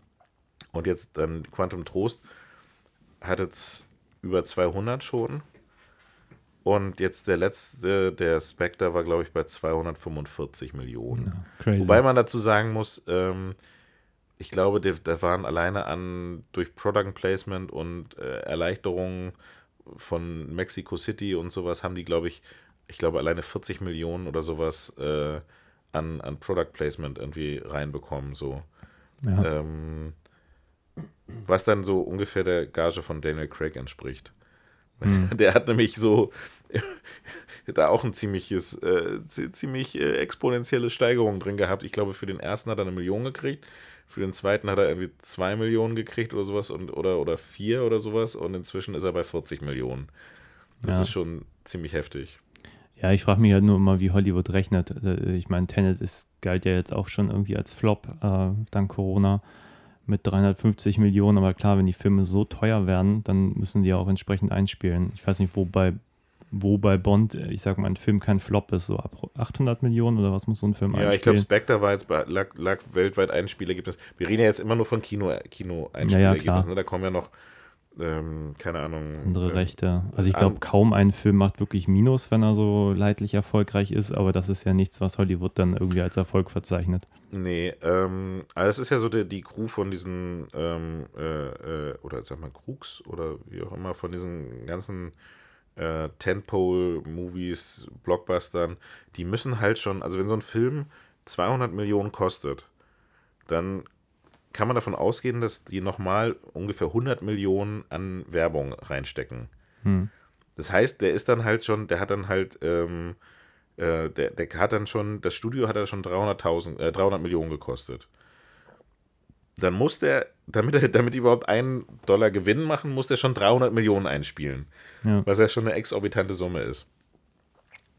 Und dann, ähm, gut, irgendwie hat so ein Skyfall, wenn er dann irgendwie eine 1,1 Milliarden irgendwie einspielt, dann hat der irgendwie das Fünffache von seinem, äh, von seinem Budget. Na gut, wenn man die, die Dings noch mit rechnet, dann vielleicht das Vierfache oder sowas eingespielt, dann ist es, glaube ich, schon so ein Gewinn. Aber dafür, dann, dann die, die setzen ja auch darauf, dass sie dann halt irgendwie nicht mehr, keine Ahnung, 20 äh, Filme, die 50 Millionen gekostet haben, machen, sondern die machen dann lieber nur noch fünf Filme, die 200 Millionen gekostet haben. Mhm. Und die müssen dann halt irgendwie ihre Sachen dann auch wieder einspielen.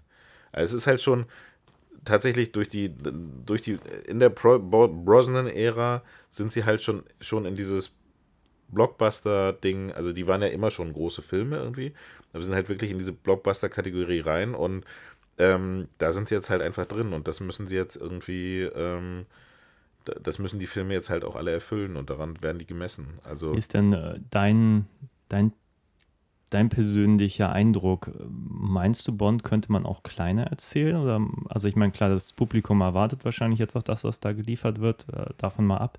Aber könntest du dir ein, ein, ein reduzierteren Bond vorstellen? Weil ich meine, die eigentliche Agentenstory ist ja häufig im Kern, die bräuchte diesen Bombast drumherum ja gar nicht unbedingt, oder?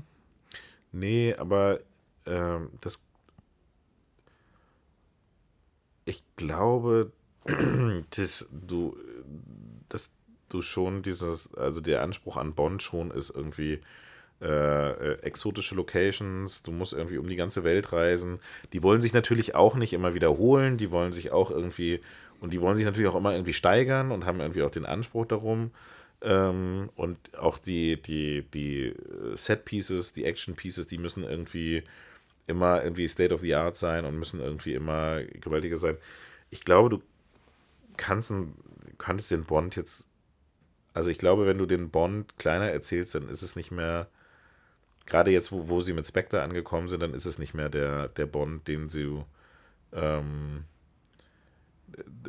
das, was, was den Bond jetzt so ausmacht. Also ich glaube tatsächlich, dass der im, im Laufe der Zeit, also der war immer schon irgendwie so, der spielt immer mit diesen, mit diesen exotische Locations, aufwendige Stories ähm, und, und, und aufwendige Sachen und ich glaube, dass, dass du das inzwischen brauchst irgendwie so. Also um dann halt irgendwie heutzutage da mithalten zu können, brauchst du diese Größe. Hm. Und ich glaube, wenn du es dann kleiner erzählst, dann ist es halt nicht mehr nicht mehr nicht mehr der James Bond irgendwie so. Ich also, habe, seit ich davon gelesen habe, total Lust, mir diese, diese Fernsehsendungsepisode anzugucken, wo sie ursprünglich mal das Casino Royale Drehbuch verfilmt Bond. haben. Das würde ich gerne mal gucken. Werde ich mir mal irgendwie gucken, ob ich den mal irgendwie kriege. Ja, wollen wir einfach mal mit äh, Spectre weitermachen. Mhm. Ähm, ganz kurz um diese, diese Größe und diese Sachen. Es ist ja auch so ein Ding, zum Beispiel guck dir die John Wick-Filme an. John Wick, irgendwie der erste, hat irgendwie auch ein kleines Budget gehabt und eine relativ überschaubare Story und dann haben sie aber irgendwie da auch so eine Welt erzählt, die halt immer größer wurde und immer aufwendiger wurde und die, ähm, die, die, ich glaube, die können da jetzt auch nicht mehr zurück. Also die, die äh, wollen dann auch, äh, also die, die Macher wollen dann halt auch nicht unbedingt zurück. Also da müsstest du quasi komplett sagen, okay, du machst jetzt mit dem nächsten James Bond wieder irgendwie einen kompletten Reboot wieder und du fährst das Ganze irgendwie auf ein ganz anderes, äh, du machst einen ganz anderen Ansatz, dass du ihn, weiß ich nicht, einen ganz realistischen Bond, aber ich glaube, das wollen die Leute dann auch nicht sehen. Also ich glaube, du, das ist so eine Mischung aus irgendwie so die, dass die, dass die äh, äh, Produzenten und, und, und Macher dahinter irgendwie alle immer höher, schneller weiter wollen irgendwie und äh, gleichzeitig das Publikum, weiß ich nicht, ob die jetzt irgendwie das sich noch angucken würden. Ähm, also dann, dann würdest du wahrscheinlich, wenn du ein kleineren, kleineres Budget machst, dann würdest du wahrscheinlich auch weniger und, und irgendwie einen kleineren Ansatz machst, dann würdest du wahrscheinlich auch weniger einspielen. Und dann wird sich das wieder bedingen. Also dann ist es eigentlich egal, ob dann, ist, ist es ja nur hochskaliert, ne? Also wenn du, wenn du jetzt, ein, wenn der nur noch, weiß ich nicht, 20 Millionen kostet und du spielst 100 Millionen ein, dann hast du auch das Fünffache deines Budgets. Und ob der jetzt 250 kostet und er spielt eine Milliarde ein, dann hast du auch das Vier-, Fünffache deines Budgets, irgendwie sowas. Ähm, das ist dann einfach nur so hoch, hochskaliert oder runterskaliert, irgendwie so. Hm. Naja, mal gucken, wie es überhaupt äh, weitergeht. Also jetzt, wo so ziemlich jeder Blockbuster außer Tenet aus dem Programm des diesjährigen Jahres gefallen ist. Ja, und teilweise sogar schon aus dem nächsten. Also wenn du dir die Verschiebungen anguckst, dann siehst du, dass dann irgendwelche Filme, die jetzt für dieses Jahr geplant waren, auf, auf Veröffentlichungstermine irgendwie von 2021 geschoben werden und die Filme, die da liegen, dann teilweise auf 2022. Irgendwie, die haben jetzt den neuen ähm, äh, äh, Jurassic Park irgendwie, äh, der, den haben sie jetzt mal gleich mal auf 2022 geschoben. Gut, die drehen noch dran irgendwie, aber trotzdem, ähm, das, das, ich bin mal gespannt. Ich habe es bei Marvel gelesen, die haben ja eigentlich so einen, so einen Zehn-Jahres-Plan, so, wo sie irgendwie komplett schon, schon sich ausgedacht haben, wann welche Filme ins Kino kommen, damit sie da ihr äh, zweites Avengers-Universum da erzählen können. Ähm, und das ist natürlich jetzt alles hinfällig, jetzt wo sie quasi ein Jahr Verzug haben, während sie ja alle anderen Filme, die da dranhängen, sich so mit verzögern. Ja, das ist halt so die eine Sache ist halt die Veröffentlichung, weil ich glaube, dass dann irgendwann, wenn die, wenn Corona nicht mehr so das Thema ist und die großen Kinoketten wieder aufmachen und die wissen halt, okay, sie machen ihren, ihren Gewinn, kriegen sie da wieder rein, dann wird es einfach eine, dann ist sie, das ist so wie mit Konzerten, dann da gibt es dann irgendwie eine Flut von Sachen, die sich aufgeschoben haben, die einfach schon auf Halde liegen. Und das andere Problem ist ja gerade, dass das ähm, erlebe ich ja jetzt auch immer wieder beim Drehen, dass Corona halt beim Drehen auch ein Thema ist. Und es ist halt auch die Frage, ob die Sachen, die schon geplant waren, ob die überhaupt pünktlich fertig werden können. Wie jetzt halt äh, den, den, jetzt hatten die den äh, Jurassic äh, World irgendwie wieder aufgenommen, die Dreharbeiten, mussten nach zwei Wochen wieder und, und pausieren wegen äh, Corona-Verdachtsfall. Äh, The Batman mit, äh, mit hier Robert Pattinson ist auch, äh, weil er dann Corona hatte, irgendwie mal wieder gestoppt worden und so. Also es ist halt auch immer die Sache, ähm, die Sachen auch überhaupt in dem Zeitraum, in dem sie geplant waren, auch überhaupt gedreht werden können und in dem, dem Umfang, in dem sie irgendwie geplant waren. Ja, naja, ist ja auch die Frage, wenn man dann die Kinos flutet, nur noch mit den krassesten Blockbustern, ob dann nicht einige Filme deutlich einen kürzeren ziehen werden, als sie sonst getan hätten. Definitiv, weil die, das ist ja eh immer schon, dass die ganzen Studios irgendwie immer gucken, so, oh, da kommt der neue, weiß ich nicht, da kommt der neue Bond. Dann müssen wir entweder was starten, was halt dem Level entspricht, oder wir gehen dem halt eher aus dem Weg, indem wir dann eine Woche später oder eine Woche vor irgendwie unseren neuen Marvel-Film starten. Und dann, wenn plötzlich dann irgendwie so, oh, da ist jetzt ein Marvel-Film irgendwie, äh, dann müssen wir dem eher aus dem Weg gehen, weil da, da werden wir nicht konkurrenzfähig sein, irgendwie sowas. Also Ja, das ist oder ja. man beschneidet beide Einspielergebnisse. Ja, Ja, so viel dazu. so, Spectre, der vierte Daniel Craig Bond, genau. der letzte vor No Time to Die. Ja. Es ja, geht. äh, genau, ausgehend davon, dass ja irgendwie äh, Go, äh, Goldeneye wollte ich gerade sagen, ähm, Skyfall uns am Ende irgendwie so all die klassischen Bond-Figuren und Sachen gegeben hat, äh, beginnt die Reise jetzt In Mexiko beginnt's. in Mexiko beginnt. Tag der Toten. Sehr beeindruckend. Ja. Willst du es zusammenfassen? Äh, Ich kann es mal versuchen. Ich glaube, ich äh, werde ein paar Fäden verlieren, aber sei es drum. Nein, wir wir sind am, am Tag der Toten. Wir sehen äh, eine, eine große Parade, ähm, wie man sich das so vorstellt. Ich war noch nie in Mexiko am Tag der Toten, aber ähm, da scheint eine ausgelassene Stimmung zu herrschen und man sieht so ein Pärchen äh, mit, mit ähm, Skeleton-Maske da durchlaufen und äh, relativ früh sehen wir, es ist Bond, aber Bond ist nicht an der Frau interessiert, mit der er da auf das Hotelzimmer geht, sondern Bond ist schnell wieder in seinen Bond-Klamotten und äh, versucht sich an einem Attentat ähm, von einem Typen, also zu dem Zeitpunkt wissen wir noch nicht, wer das ist und ähm, naja, es eskaliert, er kriegt so ein paar Informationen und es stellt sich raus, ähm, zurück in London. Sein Chef ist nicht sehr happy, dass er da auf eigene Faust ermittelt und keiner weiß so richtig, auf welcher Fährte er unterwegs ist. Miss Moneypenny ähm, erzählt er dann aber schon, was los ist, weil ähm, M, also die Alte, hat, äh, obwohl sie verstorben ist im vorigen Teil, ihm noch eine Nachricht hinterlassen, er, er möge gerne dieser Fährte folgen, so diesen Typen ausschalten.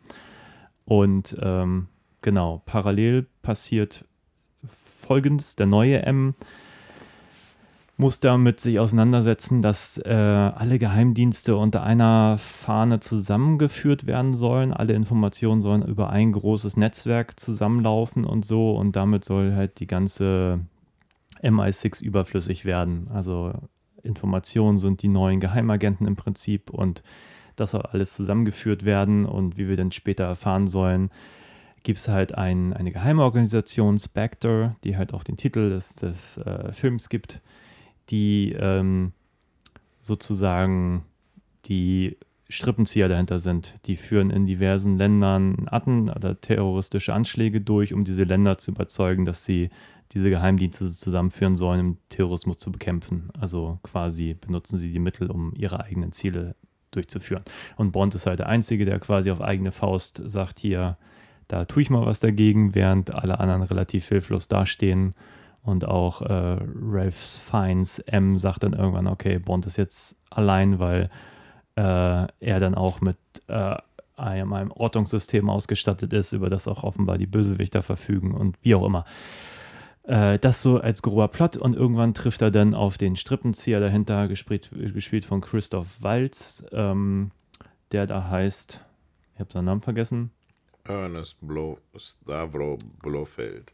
Blofeld, ja, genau. Der auch ein weißes Kätzchen hat, was man kurz sieht und dann auch später eine Wunde davon tragen soll, die man auch kennt, wenn man die Bond-Reihe mal gesehen hat. Ähm, ja, und dann gibt es äh, Miss Moneypenny spielt mit, er hat da eine ach, da passiert so viel. Also der Film ist echt voll mit, mit Plot, oder? Ich meine, äh, Ja, also das. das ähm, es gibt ja die übliche Schnitzeljagd, die habe ich fast jetzt rausgelassen. Genau, es gibt die übliche Schnitzeljagd. Unterwegs trifft er noch Madeline Stone. Das ist, äh, äh, er trifft Mr. White wieder, der im Casino Royale und auch Quantum of Solace mitspielt. Ähm, also im Endeffekt kommt halt raus, dass all diese Ereignisse, die wir in den vorherigen Filmen gesehen haben, sei es, dass Le Chivre Geld äh, für eine Organisation besorgt, ähm, dieses, diese von uns oft erwähnte ähm, äh, Konferenz in der Oper in Begrenz, ähm, wo, wo der Mr. White sitzt, wo die anderen Leute alle sitzen, ähm, Silver, das sind alles Teile, äh, Arme dieser Organisation, die halt geläutet wird, wird von Blofeld. Und Blofeld ähm, stellt sich dann heraus, ist der, ähm, also äh, Bond war ja ähm, Weise und wurde, hat irgendwie mal ein paar Jahre, äh, ich glaube in Deutschland oder in der Schweiz, irgendwo auf jeden Fall in den Bergen bei jemandem gelebt und der hatte einen Sohn und die haben sich so, weil die gleichaltrig waren und sich so gut verstanden haben, haben die sich so ein bisschen wie Brüder gefühlt und ähm, dann ist der ist der Vater aber gestorben und Bond ist wieder woanders hingekommen und dieser, ähm, diese Person ist halt dann hinterher Blofeld geworden und deswegen wird so ein bisschen das eingeführt, dass, äh, er, dass es so quasi wie der böse Bruder von James Bond ist. Ähm, Hm. Und ähm, er geht halt, er, er, er, Mr. White hat sich inzwischen irgendwie gegen seine eigene Organisation gestellt und ähm, äh, gibt Bond halt Informationen. Im Gegenzug soll Bond halt die Tochter von Mr. White beschützen, ähm, die gespielt wird von äh, Lea Seydoux. Die ähm, ist so Psychologin in so einem Institut mitten in den Bergen und äh, ja, Bond, achso, und sie soll ihm helfen, irgendwie was zu finden. Und Bond führt er durch die Bösewichte zu ihr und ähm, muss sie dann wieder retten. Äh, sie ist, eigentlich ist sie aber relativ tough. Sie kann so mit Waffen umgehen und kennt sich aus und ja, und äh, hilft ihm dann auch. Und äh, im Zuge dieser Hilfe verlieben sie sich dann auch. Und äh, äh, ja, es ist die nächste große Liebesgeschichte mit Bond irgendwie. Hm. Ja. Du warst jetzt nicht super begeistert, sagtest du Nee, gerade. das hört man, glaube ich, in meiner Beschreibung gerade schon so ein bisschen raus. Nee, ähm, äh, ich hatte mich, also ich muss dazu sagen, ich bin halt nach Skyfall ziemlich, das ist so ein bisschen so eine ähnliche Geschichte wie Casino Royale, Quantum Trost. Äh, der eine Film hat mich unheimlich begeistert und ich habe mich halt tierisch auf den nächsten Teil gefreut und der hat an der Erwartungshaltung nicht standhalten können irgendwie.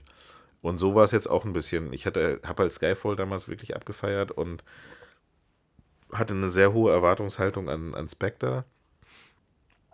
Aber irgendwie hat er mich, weiß ich nicht, fand ich ihn ein bisschen langweilig.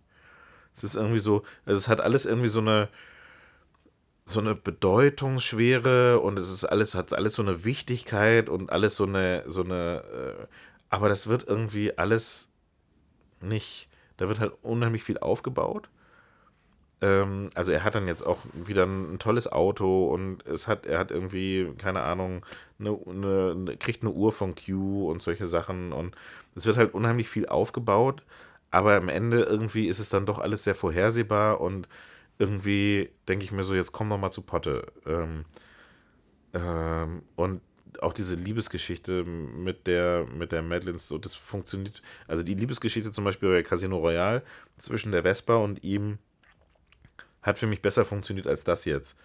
Und das ist geht jetzt irgendwie wieder in eine ähnliche Richtung, dass er irgendwie äh, MI6 verlassen will für eine Frau, irgendwie sowas. Und dachte ich so, so, ey, schon wieder, Bond lernst du nicht irgendwie.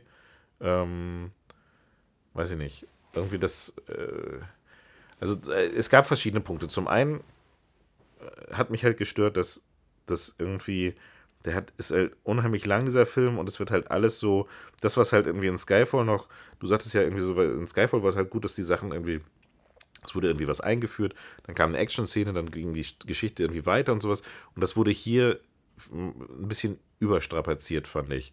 Also diese, diese Momente dazwischen, die waren halt, die haben mich nicht wirklich so unterhalten irgendwie. Ähm, was ich, was ich, ähm, und, und gleichzeitig war es irgendwie alles so vorhersehbar und irgendwie auch, dass irgendwie ähm, der Christoph Walz dann irgendwie der Blofeld ist und dass der dahinter allem steckt, irgendwie, also diese, diese Organisation wird halt auch so als so riesig und gewaltig irgendwie eingeführt und so. Aber das weiß ich nicht, das irgendwie, irgendwie ist es mir, löst es sich dann alles, also das, was halt irgendwie alles so eingeführt wird und irgendwie aufgebaut wird, das, äh, das ist dann irgendwie zu groß für das, was dann am Ende dabei rauskommt, irgendwie. Mhm. Ähm, ich finde es auch nicht zu Ende gedacht, weil irgendwie in den vorigen Teilen wird ja eigentlich, also wenn wir jetzt über äh, die Organisation Spectre reden, da wird ja schon gesagt, die sind überall so.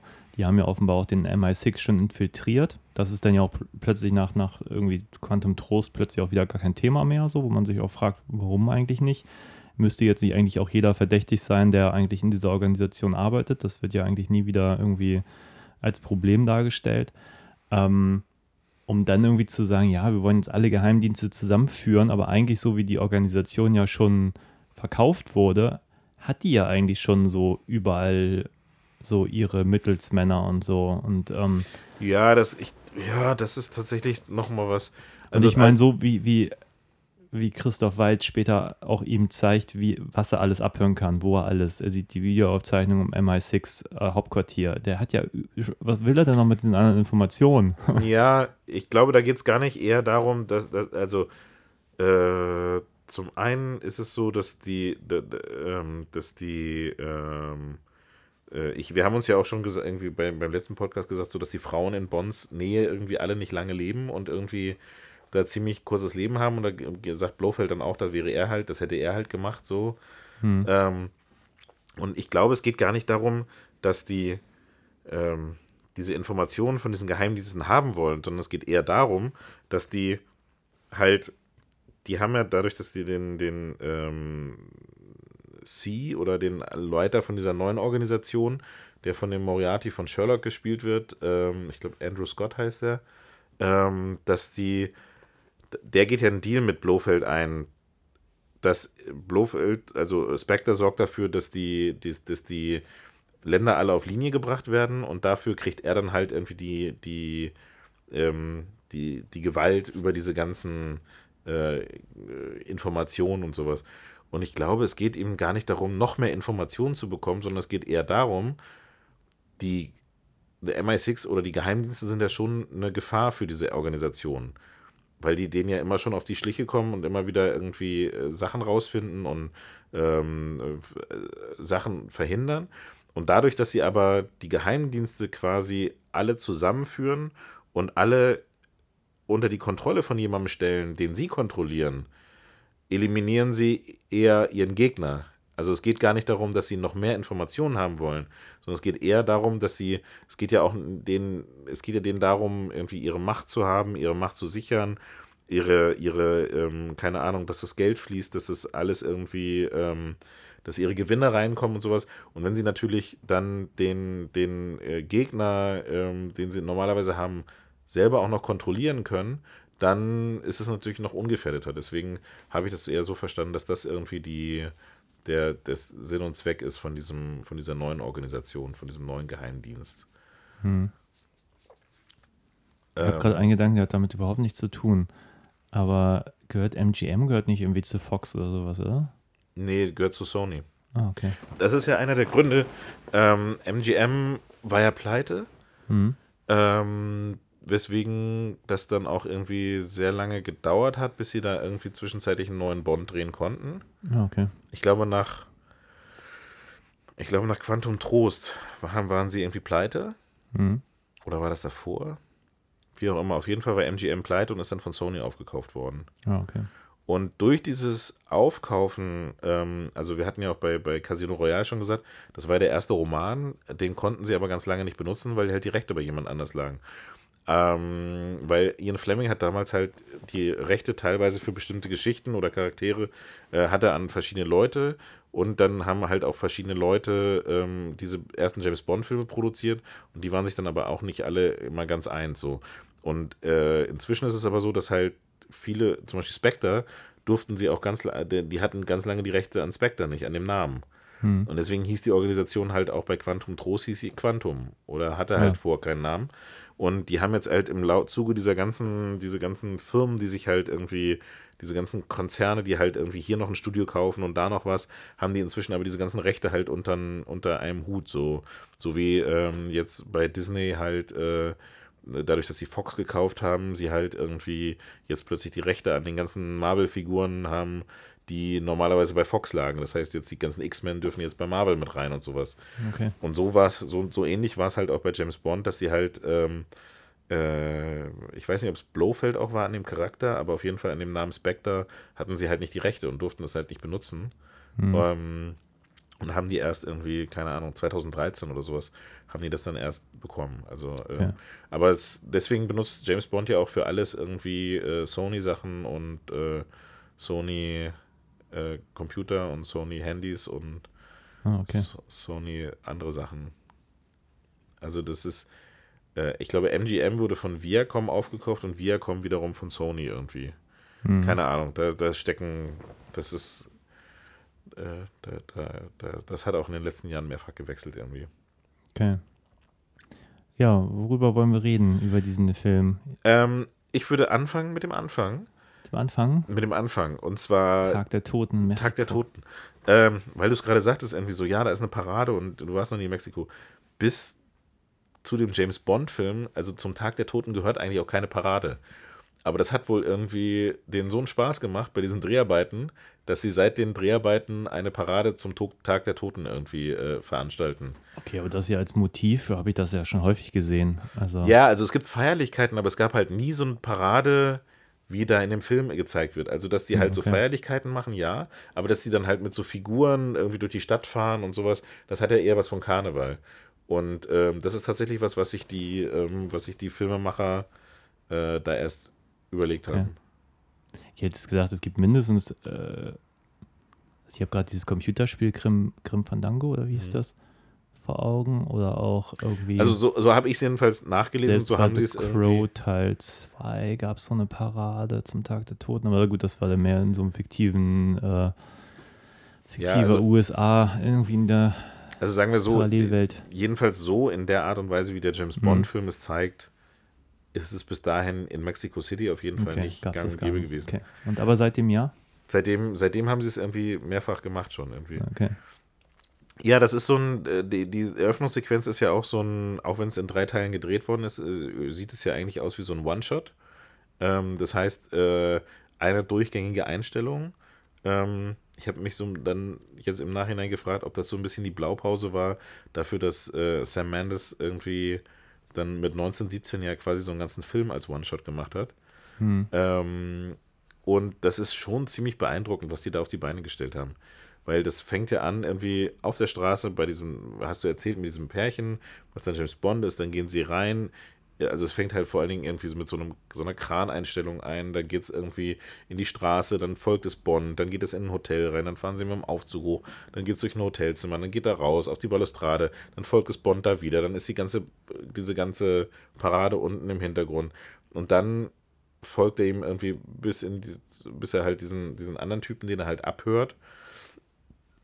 Auch killt. Das ist ja irgendwie alles in einer Einstellung. Das ist irgendwie so Mhm. sieben Minuten oder sowas. Das ist schon ziemlich aufwendig. Und dann geht es halt weiter, nachdem dann irgendwie, nachdem er den dann killt und das Haus einstürzt, dann verfolgen sie, verfolgt er, verfolgen, gibt es eine Verfolgungsjagd zu Fuß durch diesen Tag der Toten. Dann hat der Bösewicht dann irgendwie einen Hubschrauber bestellt, der landet auf so, mitten auf so einem Platz. Und dann geht der Kampf in dem Hubschrauber weiter und der Hubschrauber, der fliegt dann irgendwie über, überschlägt sich mehrfach und sowas. Ähm, also das ist schon ziemlich fett gemacht. Also diese, diese, das ist tatsächlich äh, eine, eine Eröffnungssequenz, so eine, so eine Pre-Credit-Sequenz, die irgendwie ziemlich viel in den Schatten stellt, was sie in den, in den anderen gemacht haben. Und die anderen waren schon nicht schlecht. Also Hm. äh, gerade das Ding da auf dem Zug irgendwie, das, äh, was du sagtest bei Skyfall, das war Ja, halt. mit dem Bagger, das fand ich schon auch ein, beeindruckend. Also einfach so die, ja, geil Ja. gemacht. Äh, ja, und, und das ist jetzt, das jetzt dem, da haben sie jetzt sich jetzt aber, glaube ich, gedacht, irgendwie so, wir setzen dem nochmal ein, ein irgendwie um, drauf. Und dann äh, habe ich mir jetzt auch bei Spectre gleich irgendwie das, äh, Bonusmaterial angeguckt und sowas. Und dann siehst du halt dann irgendwie so, dass die irgendwie sechs Monate im Voraus haben die halt so Tech-Rackies gemacht, wo sie halt, also sind, Tech-Rackie ist halt im Prinzip eine technische Motivbesichtigung, wo sie halt zu den Drehorten fahren und sagen, das wird da passieren und das wird da passieren und das wird da passieren. Das ist, ähm, und dann haben die irgendwie sechs Monate lang mit Künstlern vor Ort halt drin gearbeitet, diese Kostüme und herzustellen und hatten wirklich an den Drehtagen 1500 Kos- Komparsen da. Ähm, und alle irgendwie auf Tag der Toten gekleidet und mit irgendwie Make-up und hast du nicht gesehen, irgendwie sowas. Das ist ein so fetter, also da- das ist beeindruckend, wenn man sieht, wenn man aber sich, wie ich, beruflich damit beschäftigt und das quasi sein täglich Brot ist, dann ist es einfach so, da- das ist der heilige Gral der Komparsen irgendwie. Äh, nicht der heilige Gral, aber es ist schon ziemlich beeindruckend, was sie da gemacht haben. Also ich habe jetzt letztens so eine Dispo gesehen von Gandhi und da hatten sie wohl bei den Gandhi-Dreharbeiten an einem Tag, lass mich nicht lügen, 250.000 Komparsen oder sowas. Okay. Es war auf jeden Fall eine unfassbare Zahl oder, oder 80.000 Komparsen oder sowas. Es war für eine Szene eine unglaubliche Zahl. Also diese, diese Dispo, die du dir dann da. Aber selbst 1500 Komparsen und die dann halt alle irgendwie zu choreografieren und halt das Ganze in, auch noch so zu chore- choreografieren und mit einer Bewegung zu machen, dass du das halt alles in einer Einstellung machst, das ist schon ein ziemlicher Aufriss. Das ist also Hut ab. Diese, diese äh, Eröffnungssequenz ist echt der Hammer. Also die fand, da war ich sehr beeindruckt. Ähm und ich sag mal so, auch die anderen Sachen, die danach kommen, diese, diese äh, Verfolgungsjagd mit Jeeps im Schnee und er mit einem Flugzeug dahinterher oder dann, ähm, das ist auch, das sind alles, also das, der ist auf einem, auf einem hohen Niveau, ist der sehr gut gemacht, ne? Also die, die Action-Szenen sind gut gemacht. Ich meine, in den, in den Bergen Bonn verfolgt irgendwie äh, n- n- diesen Autokonvoi, der die, wo die Madeline drin ist, mit einem Flugzeug und crasht da alles irgendwie nieder. Dann, Hm. Ja, vor äh, allem rutscht er ja noch ewig mit diesem Rumpf dann da weiter und dann noch durch ein Haus durch und äh, ja, also das in ist die schon. Autos rein. Das ist schon sehr, sehr geil. Also, es es ist mir manchmal fast zu viel, weil wenn ich dann, es gibt so ein paar Action-Sequenzen, das habe ich jetzt bei dem halt auch gemerkt, da war ich jetzt emotional gerade irgendwie nicht mehr drin, weil ich irgendwie dachte, ich, ich verarbeite jetzt gerade überhaupt, weil das so auf mich einprasselt für Momente und dann bin ich ist man der, okay, wo bin ich jetzt? Weil die dann parallel noch irgendwie erzählen, dass Q verfolgt wird, äh, auch von so ein paar Mhm. dubiosen Bösewichtern und so. Ähm, das war schon ziemlich overwhelming, aber es war trotzdem gut gemacht. Ja, deswegen meine ich ja, das ist halt alles, also das ist halt auf diesem rein technischen Niveau und auf diesem, das ist halt beeindruckend. Das sind beeindruckende Bilder, das sind beeindruckende Stunts, das sind beeindruckende Effekte, irgendwie sowas. Aber irgendwie hat es mich, das, was du gerade sagtest, ist, ist mir für mich fü- fü- fühlte sich, also der, der bei Skyfall habe ich mich irgendwie emotional mehr involviert gefühlt. Das hat ging für mich um eher was.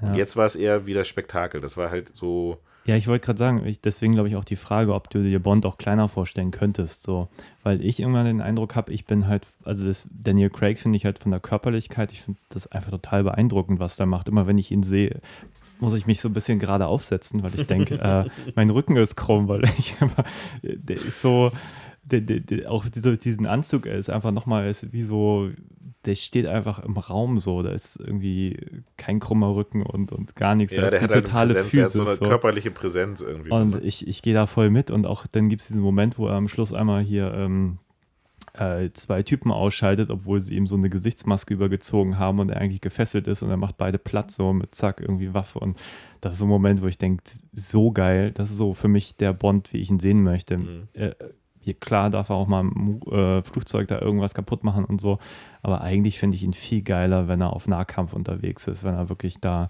und das mochte ich an Casino Royale zum Beispiel in der ersten Dreiviertelstunde. Da fliegst du durch den Film, du weißt eigentlich gar nicht, was jetzt gerade passiert.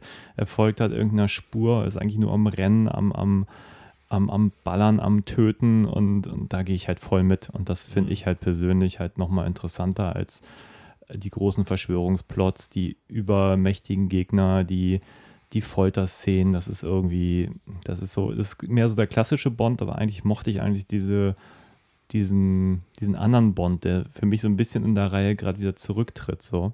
Mhm. so, so viel ich hier dran gut fand, tr trotzdem denke ich mir in manchen Stellen so, ich meine, einerseits sagen sie in Teil 3 so, wir, wir haben keinen Bock auf fliegende, äh, auf explodierende Kugelschreiber und in Teil 4 dann äh, die explodierende Uhr wieder einzuführen, denke ich mir, das ist ein bisschen inkonsequent vielleicht auch Mhm. am, am Ende des Tages so. Ja. Mm. Ja, doch. Kann ich, äh, kann ich nachvollziehen. Oder auch die Gimmicks in dem Auto. Dann gibt es ja diesen Gag, dass der, der zweite Dings ist einfach nur eine, eine Playlist für ihn, die ihn in dem Moment natürlich gar nichts bringt. Ja, netter Einfall. Ja, das war tatsächlich auch was, was ich, da habe ich auch schon drüber nachgedacht. Also diesen, er hat dann, dazu muss man sagen, er hat einen Wagen, der ist eigentlich für 009 gen- gewesen, den hat er Mhm. geklaut, Q geklaut. Und der war aber noch nicht ganz fertig, deswegen sind diese ganzen Knöpfe auch noch so ein bisschen dran geklebt und sowas. So, und dann wird er von, von dem äh, quasi körperlichen Bösewicht, so von dem Henchman des Films, von Jinx verfolgt. Jinx heißt er, glaube ich.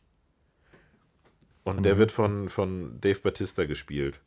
Der halt auch, glaube ich, nur den einzigen Satz hier, das einzige Wort, was er nur sagen darf, ist so Shit, als er umgebracht wird. Ähm, der bringt aber ja mit seiner Wrestler persönlich, mit, mit seiner Wrestler-Körper, ist er halt so der, der körperliche Gegner, den er, den, ähm, den Bond da hat irgendwie. Und ähm, dann haben die halt so eine mega fette Verfolgungsjagd irgendwie durch äh, Rom.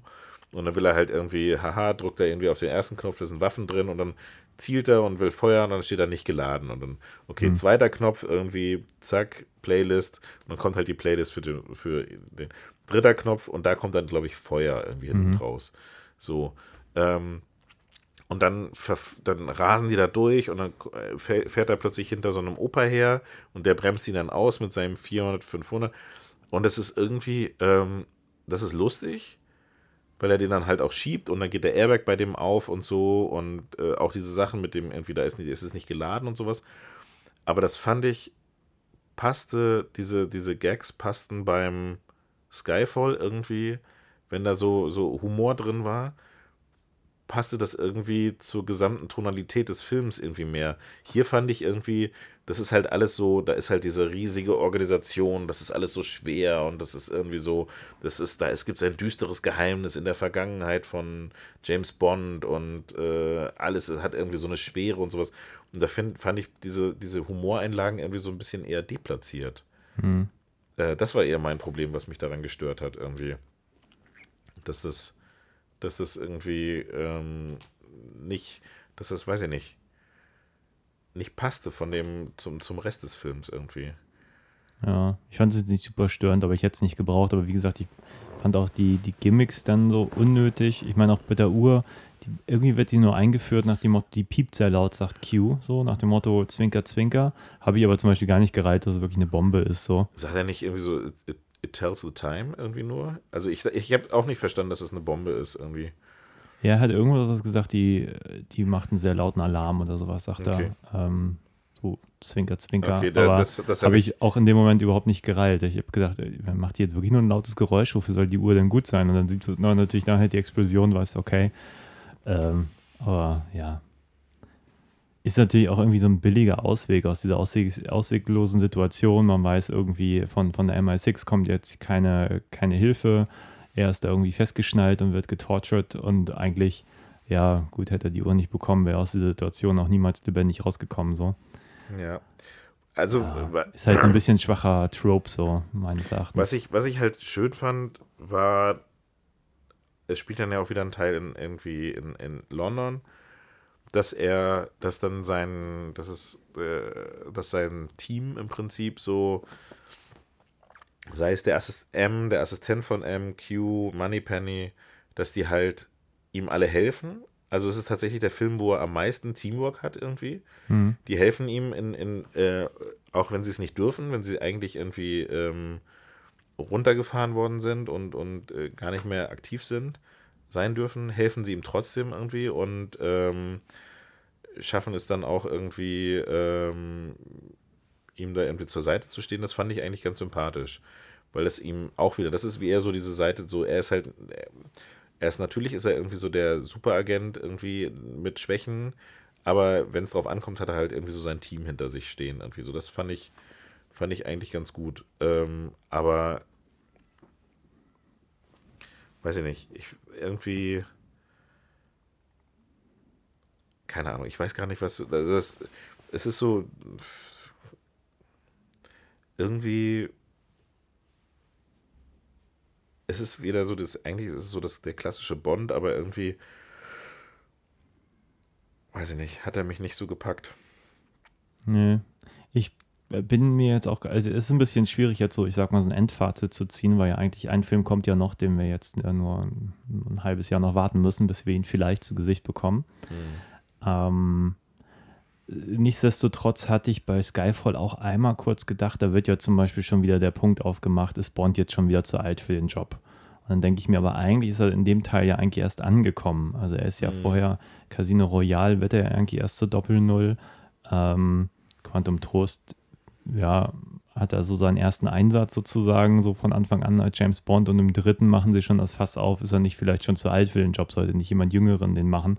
Habe ich auch gedacht, puh, die hetzen da auch echt jetzt durch die Reihe, so, machen schon gleich immer wieder so essentielle Dinge auf, als so einmal wirklich einen Bond durchzuzelebrieren, so wie ein Bond eigentlich ist, um jetzt eigentlich, nachdem sie schon das Altersthema aufgemacht haben in Teil 3, jetzt in 4 eigentlich auf so einen klassischen Bond wieder zu gehen.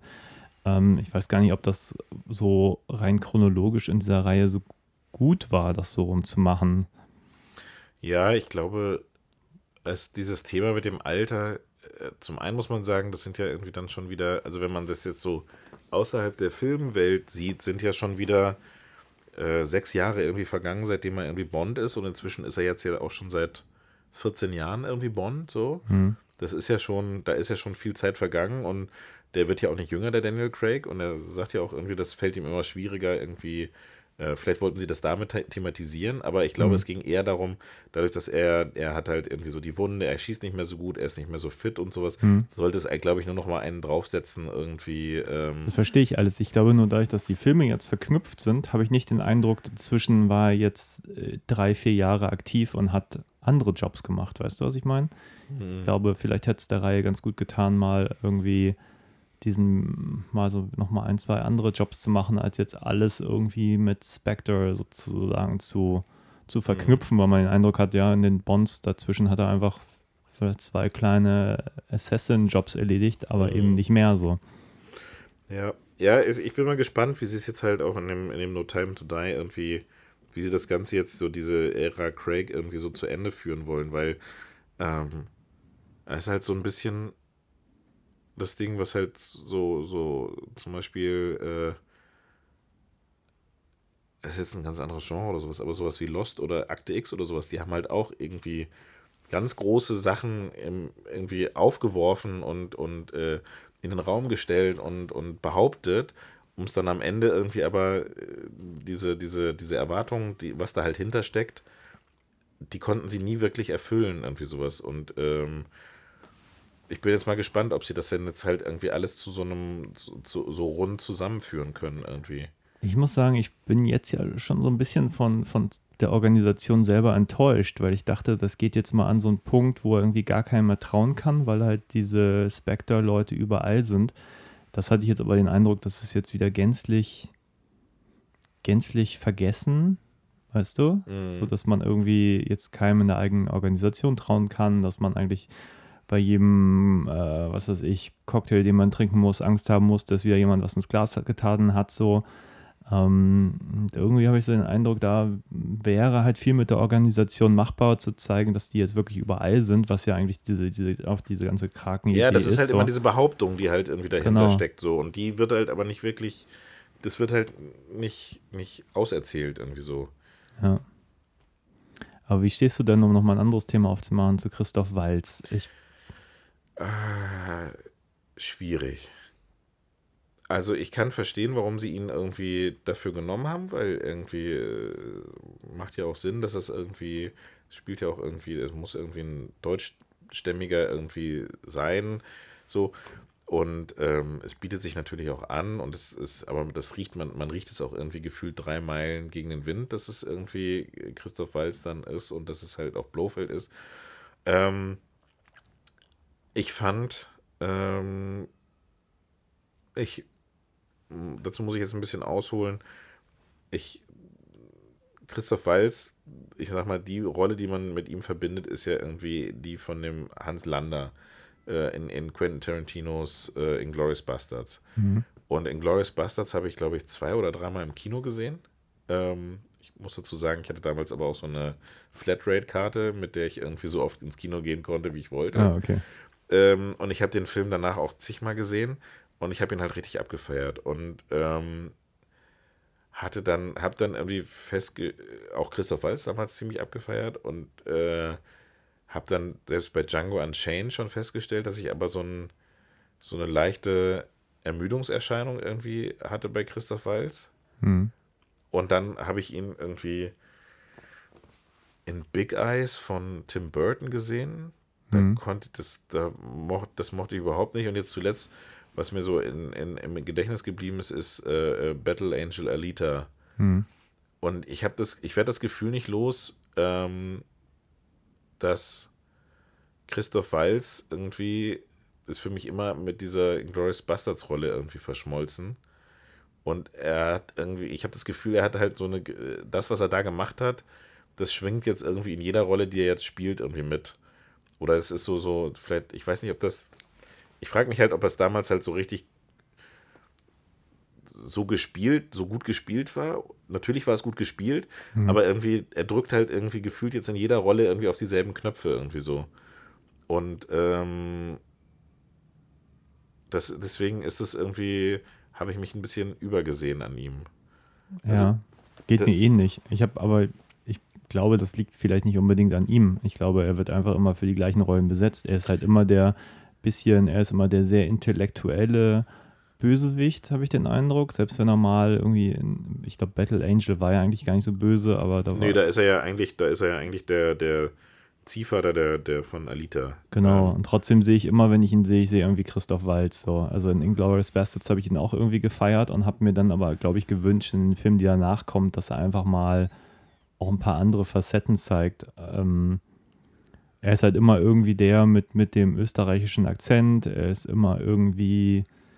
Nicht mal seine Frisur ist eine andere, habe ich den Eindruck. Er ist eigentlich jetzt das, das erste Mal, dass er mal irgendwie Make-up im Gesicht hat, wenn er Blo, äh, Blofeld wird. So.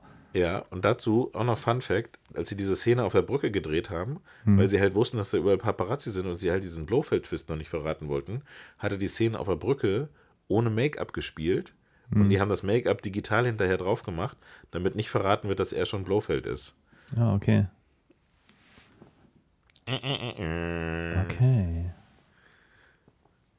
Habe ich kurz gedacht, das sah auch, aber habe ich mir vielleicht eingebildet, irgendwie ein bisschen fake aus, aber natürlich gut gemacht, aber Also äh, natürlich auch das wieder technisch unheimlich hohes Niveau irgendwie, aber ähm,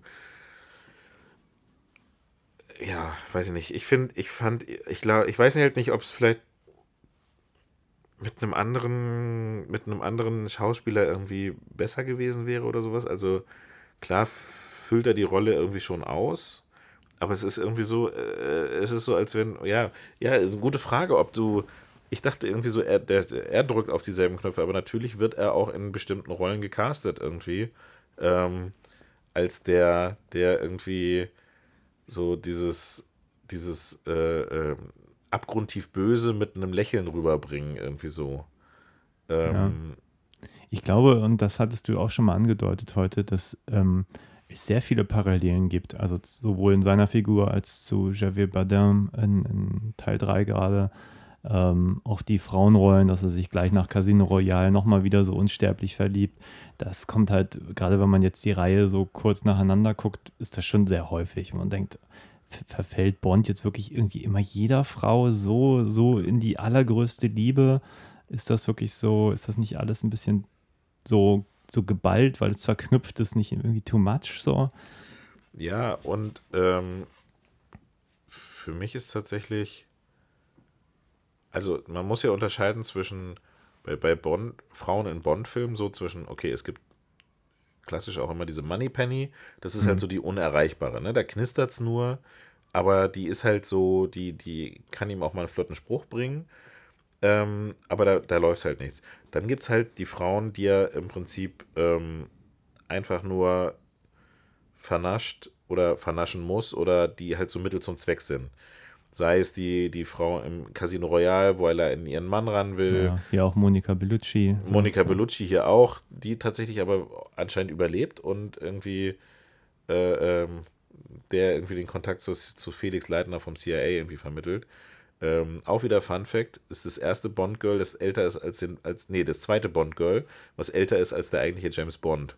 Ja. Weil Monika Bellucci ist und, äh, und die Schauspielerin, die Pussy Galore in Goldfinger gespielt hat, die war auch älter als Sean Connery. Ah, okay. Ähm, ähm, aber auch die, und, und aber auch hier, ist, äh, genau, die, auch die Severin, auch wenn es halt irgendwie Rollen sind, die halt Text haben und sowas.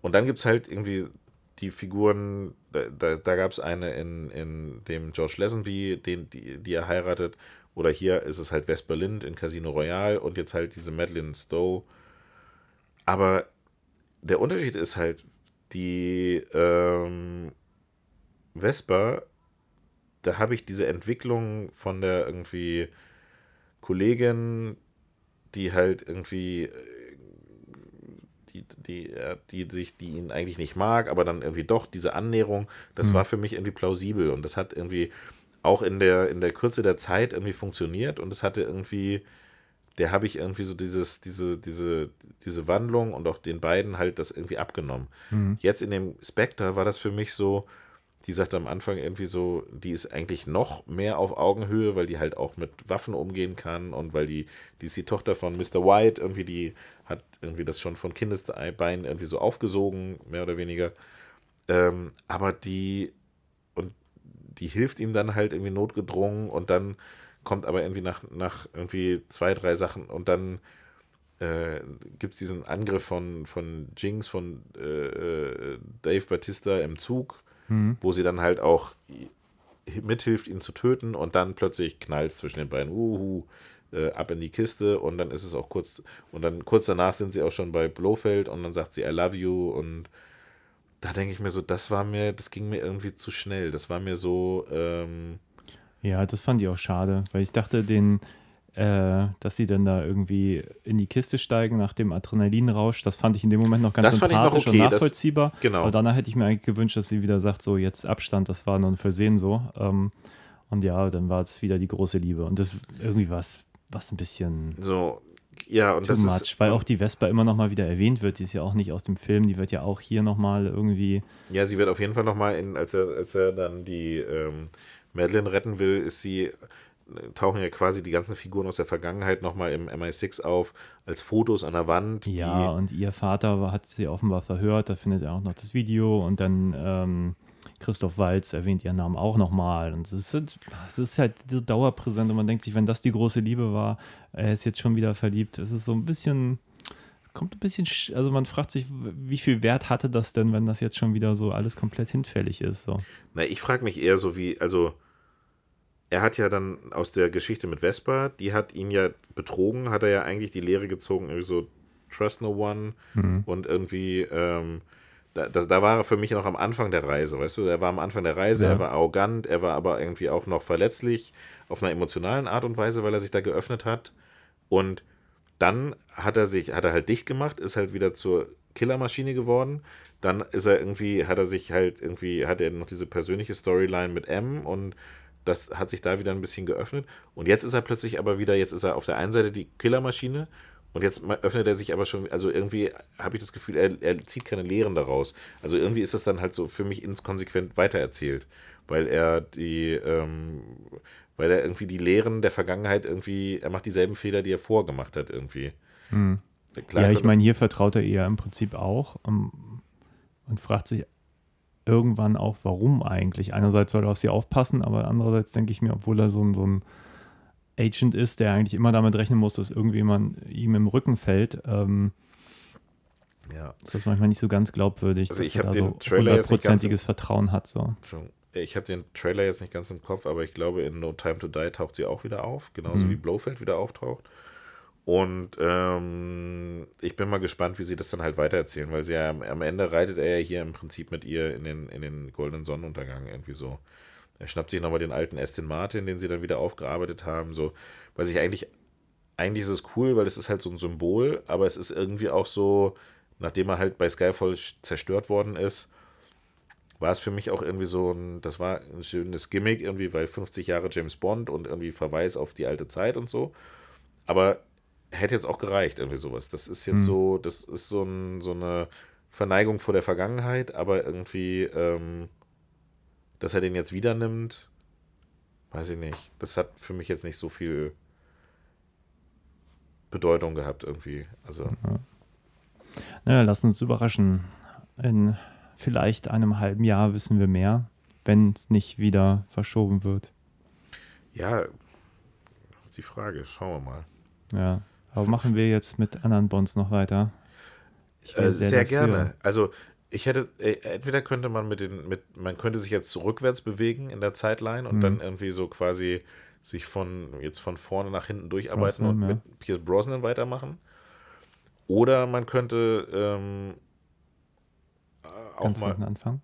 nee, äh, ich hätte jetzt gedacht, auch mal die Mission Impossible Reihe irgendwie gucken Auch wollen. Ab- spannend. Aber Wir können ja mal drüber, drüber, drüber nachgrübeln. Wir Genau. müssen die Entscheidung ja jetzt nicht hier live vom Mikrofon treffen. nee, Ich wurde aber gestern gefragt, welche, welche Actionreihen ich noch so mag. Und da fiel mir auch wirklich in dem Moment gar nichts ein. Jetzt mit einem Tag später dachte ich auch, ein paar gibt's. Aber irgendwie, ich wollte mich schon immer mal irgendwie doch durch die Mission Impossibles nochmal gucken, weil ich glaube, außer den ersten dreien habe ich keine gesehen. Oh, dann hast du Ähm. aber das, Be- also dann, dann, die sind tatsächlich besser, noch besser geworden. Nach, Mhm. Also, ähm, Ich hörte davon, aber ja, ich bin da nicht drin. Teil Oder 4 ist Fast ein- and the Teil 4 ist ein richtiger auch Knaller. irgendwann früh Oder- ausgestiegen. gut, Fast and the Furious ist wieder so ein anderes Ding. Die haben, da hätte ich, hätte ich 1 bis 5 auch noch zu Hause liegen. Okay. Die haben mich irgendwann, also die haben mich tatsächlich mit Teil 4 gepackt und mit Teil 6 oder 7 oder sowas wieder verloren. Mhm. Aber ähm, Ich erwarte jetzt gar nichts Dolles, aber es ist mehr so einmal, einmal sich damit auseinanderzusetzen mit so Ja, genau. popkulturellen Phänomenen, finde ich halt immer grundsätzlich sehr spannend. Und neulich mal die ersten vier Harry Potters gesehen. Ich fand die alle fürchterlich. Ähm, ich werde überhaupt kein Harry Potter-Fan mehr, zumindest nicht von den Filmen, auch wenn alle sagen, die Bücher sind toll. Filme sind grauenvoll. Ähm, ja, aber es ist interessant, sich damit mal auseinanderzusetzen, irgendwie zu sehen, was da irgendwie auch so, so unglaublich erfolgreich wird und man sich nur fragt, ah, aber die Drehbücher sind doch alle scheiße. Ja, also ich glaube, da ich, man, man kann, ist immer ganz interessant, so wie wir es jetzt mit den Bonds gemacht haben, das auch mal irgendwie in der, im Kontext der, der Serie oder der Vergangenheit oder in der Zeit, in der es halt irgendwie, irgendwie die gedreht werden, irgendwie zu, zu betrachten. Ähm, schauen wir mal, wo die Reise hinführt. Also, aber ähm, Ich habe total Lust, mir noch ein, zwei Sachen mit Daniel Craig anzugucken. Ich finde den, als, also ich finde seine Physis, wie gesagt, wenn da, wenn er wirklich einfach nur durchschreitet und Leute links, rechts killt, ich gehe voll mit. super cool. ich weiß nicht, ob wir letztes Mal schon drüber gesprochen haben, aber guck dir Layer Cake an. Ja, der ist auf jeden Fall auf der Liste. Ähm, Ich glaube, der ist auch als DVD da irgendwo im Schrank. Ich muss ihn eigentlich nur hera finden, herausziehen und reinschmeißen. ja, und vielleicht hat ja der ein oder andere Zuhörer noch eine Idee, was man sich bei Daniel Craig nochmal Ja, angucken sollte. genau. Kommentare gern irgendwo. Ähm, ich würde gerne noch ein, ein kurze, kurze, kurzes Ranking machen. ja, Rank, Rank. Ranking der vier Filme. So, äh, gibt's, hast, hast du da schon was für dich gemacht? Oder wie würdest du dir einordnen? Oder soll ich mal anfangen? Äh, ja, kann ich gern machen. Ich, ähm, ich würde sagen, als erstes kommt Casino Royale. Dann, also jetzt drei und vier waren für mich fast ebenbürtig. Ich glaube, ich tendiere doch ein bisschen little more to Skyfall, einfach nur, weil ich Badam irgendwie spannender finde als Christoph Waltz. Ähm, dann Spectre und dann Quantum Trost ziemlich abgeschlagen, weil Quantum Trost einfach vieles nicht passte. Auch wenn ich ihn, also ich fand die Reihe grundsätzlich auf einem extrem hohen Niveau. Selbst Quantum Trost fand ich unterhaltsam und cool und ähm, jeder, der mal Bock auf Daniel Craig Bonds hat, äh, uneingeschränkte Empfehlung, sich mal alle vier durchzuballern, weil das, die Zeit vergeht wie im Flug und man hat seinen Spaß. Aber das ist so mein Ranking. 1, 3, 4, 2. Ja, ich, ich gehe da fast mit. Hat man wahrscheinlich schon rausgehört, für mich ist Skyfall die Nummer 1 irgendwie, weil ich den, den finde ich, über dem passt das irgendwie alles, alles gut zusammen. Dann würde ich Casino Royale, der ist aber knapp dahinter, weil der ist auch ziemlich gut gemacht und ähm, spannend. Und tatsächlich war jetzt bis zu dem, bis wir jetzt im Zuge des Podcasts diesen Rewatch gemacht haben, immer Spectre auf Platz 3 und Quantum Trost auf Platz 4. Und ich habe jetzt kurz überlegt, ob ich das ändern will, weil tatsächlich Quantum Trost ist kürzer und kurzweiliger. Und trotz all der Mängel, die er hat, irgendwie hatte ich beim Gucken von Quantum Trost mich mehr unterhalten gefühlt als bei Spectre irgendwie. Ähm, da, da fällt es mir jetzt gerade schwer. Also, wenn du mich vor zwei Wochen gefragt hättest, hätte ich gesagt, irgendwie Spectre und dann Quantum Trost. Jetzt, letzten, jetzt nach, bin ich momentan am überlegen, ob, die, ob ich das nicht umdrehen würde. Ja, aber, aber. Bis zur nächsten Sichtung.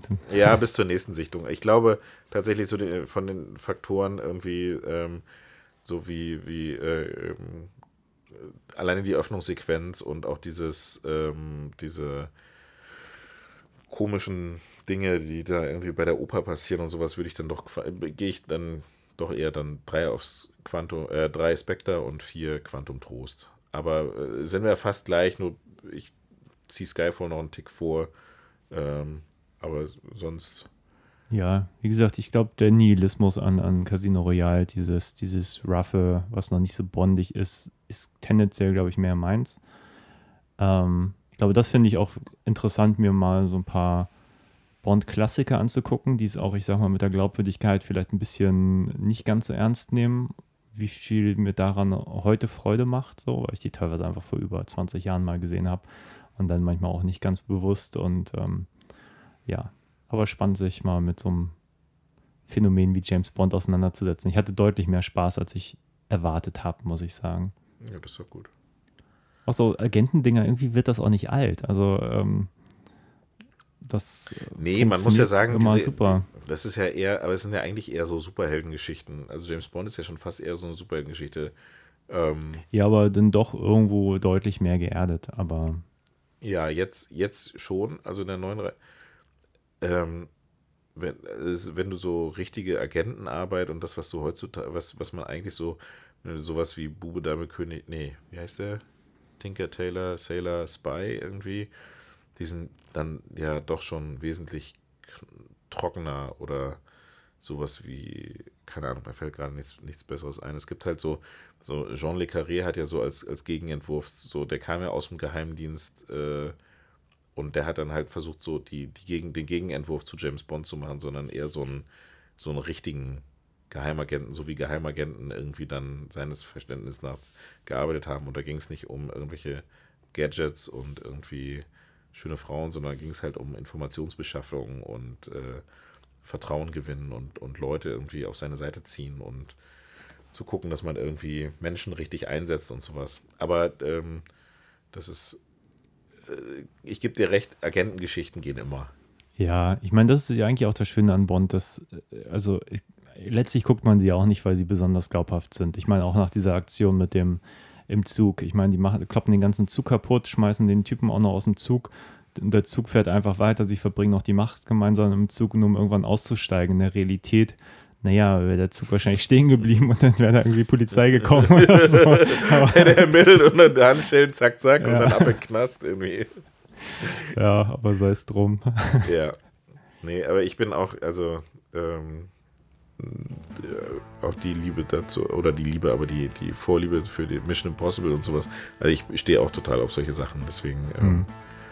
ja, schauen wir mal. Ja, ja, war mir eine Freude. Wir sprechen einfach demnächst über, vielleicht über Genau. James Bond, vielleicht über Mission Impossible, vielleicht über irgendwas anderes. Das sollten wir aber auf jeden Fall tun. So machen wir Okay, war schön, dass du da warst und dann bis zum nächsten Mal. Bis zum nächsten Mal. Bis bald. Auf Wiedersehen.